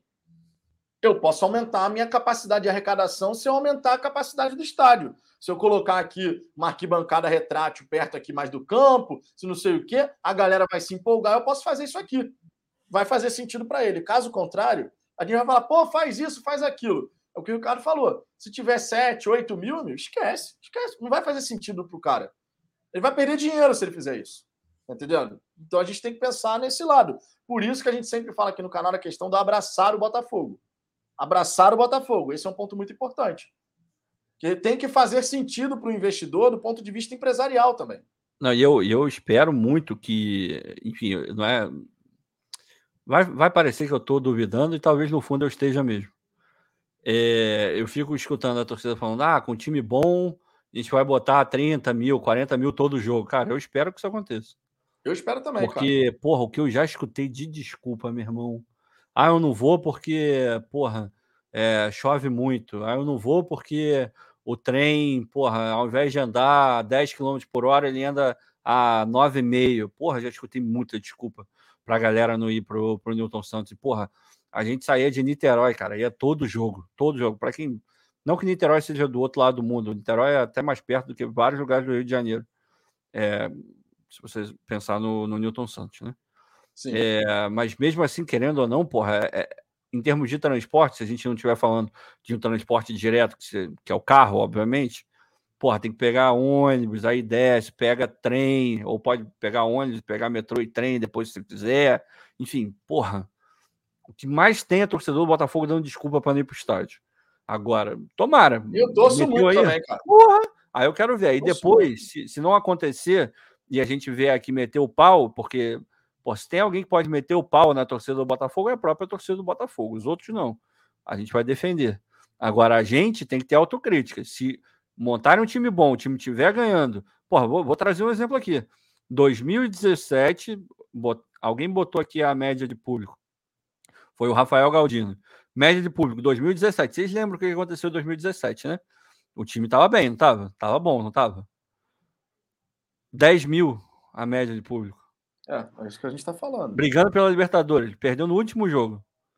Brigando pela Libertadores. 10 mil a média de público. A galera chegava junto no jogo da, da Libertadores, da Libertadores mas quando, botava 25, quando, era, 30. quando era Campeonato Brasileiro, a média não era essa. O ano inteiro você joga, você joga brasileiro. Libertadores é aqui, ali, Copa do Brasil idem, mas o, o ganha-pão, o, o, dia a dia é o Campeonato Brasileiro. Ali você tem que fortalecer também. Se não fortalece, cara, esquece. Jonathan Barros, se montar um time nesse primeiro semestre razoável, 30 mil todo jogo. A gente torce muito por isso. Eu estou esperando esse momento há muito, muito, muitos, muitos anos. Posso falar isso para você. E eu quero de verdade ver isso acontecer. Eu quero ver, pô, entrar ali no estádio, olhar para o lado e falar, cara, tá lotado. Todo jogo olhar para o lado e falar, tá lotado. É o que eu quero, cara. Todo torcedor. Fica muito legal o estádio Newton Santos cheio, cara. A torcida lá presente, empurrando, cantando. Fica um clima bacana pra Pô, cacete. Pelo amor de Deus, é muito legal, cara. É muito maneiro o estádio cheio. Lucas Barros, não é subestimar a torcida. A verdade, quem subestima a torcida é a própria torcida não comparecendo ao estádio. Isso não é depreciar a torcida, isso é fato e dados. A torcida quer mudar, ok? Vai então falando aqui. Vinícius Camargo, segundo semestre será 30 mil por jogo, fogão arrebentando o brasileiro e chegando nas fases finais da Copa do Brasil. Tomara, quero muito ver isso acontecer. Tomara mesmo. Carlos Augusto, o clube tem que reservar um espaço, talvez atrás de um dos gols, para ingressos com preços bem mais populares, para o torcedor que tem mais dificuldades financeiras do, né, do povão poder ir ao estádio. E normalmente o setor norte ele tem um preço diferenciado justamente para poder receber gente, diversos públicos no estádio, e a gente já falou sobre defende, isso aqui. Pô, a gente defende várias muito e várias mesmo. vezes. Todo mundo, todo botafoguense, independente de quanto dinheiro tem no bolso, tem que ser capaz de, se quiser e, e puder, e obviamente, entrar no estádio de futebol com, com a família. O Botafogo tem que atender a todo mundo, porque a torcida do Botafogo não é, é uniforme, não é uma, uma classe social só. O Botafogo é de todo mundo, independente se, é, se o cara é classe média, pobre, rico, milionário, bilionário, todo mundo tem que poder ir. Obviamente, o bilionário vai no camarote, o classe média vai ali num setor mais ou menos, e a galera que tem um pouco é, um poder aquisitivo menor, sim, vai ver o jogo de um lugar menos é, bom, vai, porque o capitalismo funciona dessa maneira. Mas é, é importante que ela esteja lá, que essa pessoa esteja lá. E querendo ou não, a gente tem que lembrar que a gente tem que perpetuar a torcida, aumentar a torcida, porque um clube de futebol depende da torcida. E ir ao jogo faz parte do processo de, é, de identificar aquela criança com o clube, viver aquele momento, entender o, como se comporta o Botafogo, o que é o Botafogo, e quando a gente não dá a oportunidade dessas pessoas entrarem, tá errado. Tá errado, não, tá errado. Você tem que ter setores do estádio para receber todo tipo de perfil de torcedor. Desde o cara que vai pagar o mais barato, o cara que vai pagar o mais caro, que vai ter um serviço premium para cacete, que está pagando mais caro por isso. Todo Você tem, tem que receber vendido. todo mundo, todo mundo, sem exceção. Isso aí é algo fundamental que não pode ser modificado ao longo da história. Você pode sim ter aquele serviço premium, o cara vai ter chopp sendo levado para ele ali no camarote, não sei o quê, você pode ter isso tudo. O cara vai pagar mais caro justamente para ter uma comodidade maior. Mas o cara que não tem, de repente, a grana para poder pagar o ingresso caro todo jogo e tal, Irmão, tem que ter lugar no estádio para esse cara também. Isso aí sem sombra de dúvida. Independente do que acontecer, independente do time que o Botafogo montar, independente, independente das experiências que a gente tiver no estádio Newton Santos, a melhoria de estrutura, tecnologia, enfim, tudo que pode ser feito ao longo do tempo. Independente. Tem que ter lugar para todo o perfil de torcedor. Isso é uma coisa que a gente sempre vai defender aqui no canal, porque não dá para você excluir uma parcela da torcida. Ah, não, não porque agora não. só vou é. cobrar de 100 reais para cima. Isso não pode acontecer, não. não, isso não, acontecer, não. E o AF está falando que burocracia do, do para poder ir para o estádio. Cara, nem tá tão grande, não. Eu fui na última rodada da Série B, eu não sei como é que tá. Vai ser agora, mas acho que vai ser mais ou menos igual. Bom, a única coisa que eu tive que comprovar foi a, a vacinação. Tirando isso, não teve burocracia nenhuma. E, obviamente, E agora vai ter que comprovar lá na hora Pois é. A questão da vacinação também. É. Então, acho Não vai é. ter que fazer teste, é comprovar. É, pois é. Com teste era mais complicado. A grana é maior, tem que achar e tal. Mas só demonstrando o, o comprovante de vacinação, pô, coisa mais fácil do mundo. Tranquilão. É. O Romualdo Acarino, vamos ver quantos torcedores vão comparecer na terça-feira. O Robson Rodrigues, 80 reais no Cariocão e no Brasileirão. É inviável. 35 mil todo jogo, tem que baixar o. Peraí que pulou aqui. 35 mil todo jogo, tem que baixar os ingressos. Terça tá 40 norte. 40 inteira, 20 a meia. Lembrando que sócio torcedor tem direito a 50% de desconto e que nessa partida de terça-feira não foi o Botafogo que determinou o preço dos ingressos, tá? Pois é. Nessa partida de terça-feira, apesar do jogo ser no Newton Santos, serviço de ingressos, serviços que vão ser prestados lá no dia do jogo, é responsabilidade do adversário, porque o mando foi invertido. E só, só, só para complementar, o Afta tá falando vacina, que é foda. A vacina é foda mesmo. Ajuda ela, pra caramba. Eu é foda, acho foda mesmo. Foda. Eu acho foda. Vou tomar a terceira foda. dose, se tiver outra, vou tomar irmão, também. Se tiver, porra, tu já tomou terceira dose de velho barreiro, cara. Não vai tomar. Porra, pelo amor de Deus. Com procedência para lá de duvidosa. Porra, velho barreiro, quando você sabia que era isso. Exatamente. É, Felipe Brilhante, vocês sabem se tem que ter as três doses ou só duas doses? Confesso que não estou na pilha de tomar a terceira dose. Tome a terceira dose, em primeiro lugar. Tome. Tá? Isso é muito importante. E, e além disso. Favor, enfim, eu te cortei, mas não, não comecem a falar de política, não, porque isso não tem nada a ver com política. Ah, é, não, isso é saúde, cara. Isso, isso é questão política, de saúde, não. acreditar na ciência saúde. e não é. ser lunático. Só isso. Isso é questão de saúde, cara. Isso é questão de saúde. Se tiver terceira, quarta, quinta dose, meu irmão, eu vou, eu vou tomar porque tem que se proteger. Bom, isso não tem nada a ver com política, é não. É estatística. você olha a estatística e você vê o que, o que funciona e o que não funciona. Então, só isso. Tem que tomar, toma, tem que tomar vacina. Cara, antiga, porra, eu, eu, acho engraçado isso. Ó, o Luiz Henrique aqui, vou tomar a quarta dose, meu irmão. É, tomar, meu irmão, tiver quinta, sexta, sétima, eu vou tomar todas as doses. É isso mesmo, é isso mesmo. Tem que, ser, tem que ser assim, tem que ser assim. É, deixa eu ver aqui. Pá, pá, pá, Abel Júnior, tá falando aqui que o Kansas ganhou, Ricardo. Porra, o Mahomes é pica, irmão. O Mahomes é pica. É o novo Brady. É o novo Brady. O Brady que hoje, na moral, o Brady é. Você, viu o jogo do, do Tampa Bay? O jogaço. Jogaço. Pô, não vi, cara. Joga muito. O Brady joga eu muito. Tenho, Eu até tenho como ver, mas não vi. Mas a defesa do Tampa Bay, Jesus, que coisa horrorosa. Meu pai do céu. Deixa eu ver aqui. Galera, na verdade, olha só, estamos chegando aqui a duas horas de live nesse domingo, meia-noite e dois. Tá? Lembrando, lembrando, amanhã, às 13 horas, hora do almoço, 13 horas, hora do almoço, teremos uma live aqui, aquela resenha que a gente tem feito, fez essa semana, foi bacana pra caramba. O Ricardo, por exemplo, fez na sexta-feira, foi super bacana. Então a gente vai repetir a dose nessa próxima semana. 13 horas de segunda a sábado, resenha na hora do almoço aqui no Fala Fogão, certo? Além disso, terça, quinta e domingo, às 10 da noite, tem a resenha à noite aqui no, no canal, né? Vocês já estão acostumados, certo? Lembrando que amanhã, segunda-feira, essa resenha que a gente fez aqui no canal vai estar disponível lá no Spotify, em formato de podcast. Em formato de podcast. Então, Tá indo para o trabalho, tá voltando para casa, quer acompanhar a resenha? Vai lá no Spotify, que você vai poder acompanhar em qualquer lugar, só aqui ó, no áudio, ó. Perdeu alguma parte da resenha? Então. Tá tomando banho? Quer ouvir a voz do Vitor? A voz sexy do Ricardo? Porra, a voz maravilhosa, dicção perfeita. Porra. Coloca lá, vai, vai. Imagina, você tomando banho, você limpando a orelha, para o áudio do Vitor entrar melhor na, na sua vida. Porra, coisa linda. É. Então é isso, gente. Ó, fica o convite para amanhã às 13 horas, para vocês também poderem conhecer, para vocês também poderem conhecer o Spotify lá do Fala Fogão. Chega lá, procura Fala Fogão no Spotify, que vocês vão encontrar uh, o podcast dessa resenha que a gente fez aqui hoje. No mais, 13 horas amanhã estaremos juntos novamente aqui no Fala Fogão. Conto com a presença de vocês. Se inscrevam no canal, deixem o like e tornem-se membros, hein? Tornem-se membros que vocês estão fortalecendo demais aqui. O Rodrigo uhum. Totti presente, Luiz Henrique, Marco Dantas, Vinícius Luiz Camargo. Henrique que ouviu o podcast. Bom que se diga. Temos ouvintes. Will e Santos, o... Renato Costa, a galera fortalecendo aqui, Jorge Araújo, Carlos Augusto, enfim, todo mundo. Elias Azevedo, todo mundo, todo mundo. Pra, posso mostrar uma coisa? Uma coisa que é legal, e é legal porque a gente sempre fica falando que a torcida do Botafogo é global, é isso, é aquilo. Aqui, ó, para vocês darem uma olhada. Isso aqui são os países, peraí, deixa eu ver se vai focar. Focou, que ouviram a gente. Ó.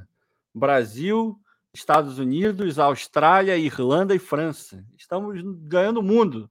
Ganhando o mundo. mundo. Estamos ganhando o mundo, amigo.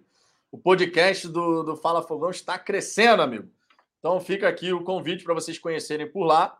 Tá? Fica aqui o convite para vocês conhecerem por lá. E, logicamente, amanhã, na hora do almoço, chega aqui no Fala Fogão para essa resenha gloriosa. Um grande abraço para todo mundo, um beijo no coração de vocês e fomos! Fomos!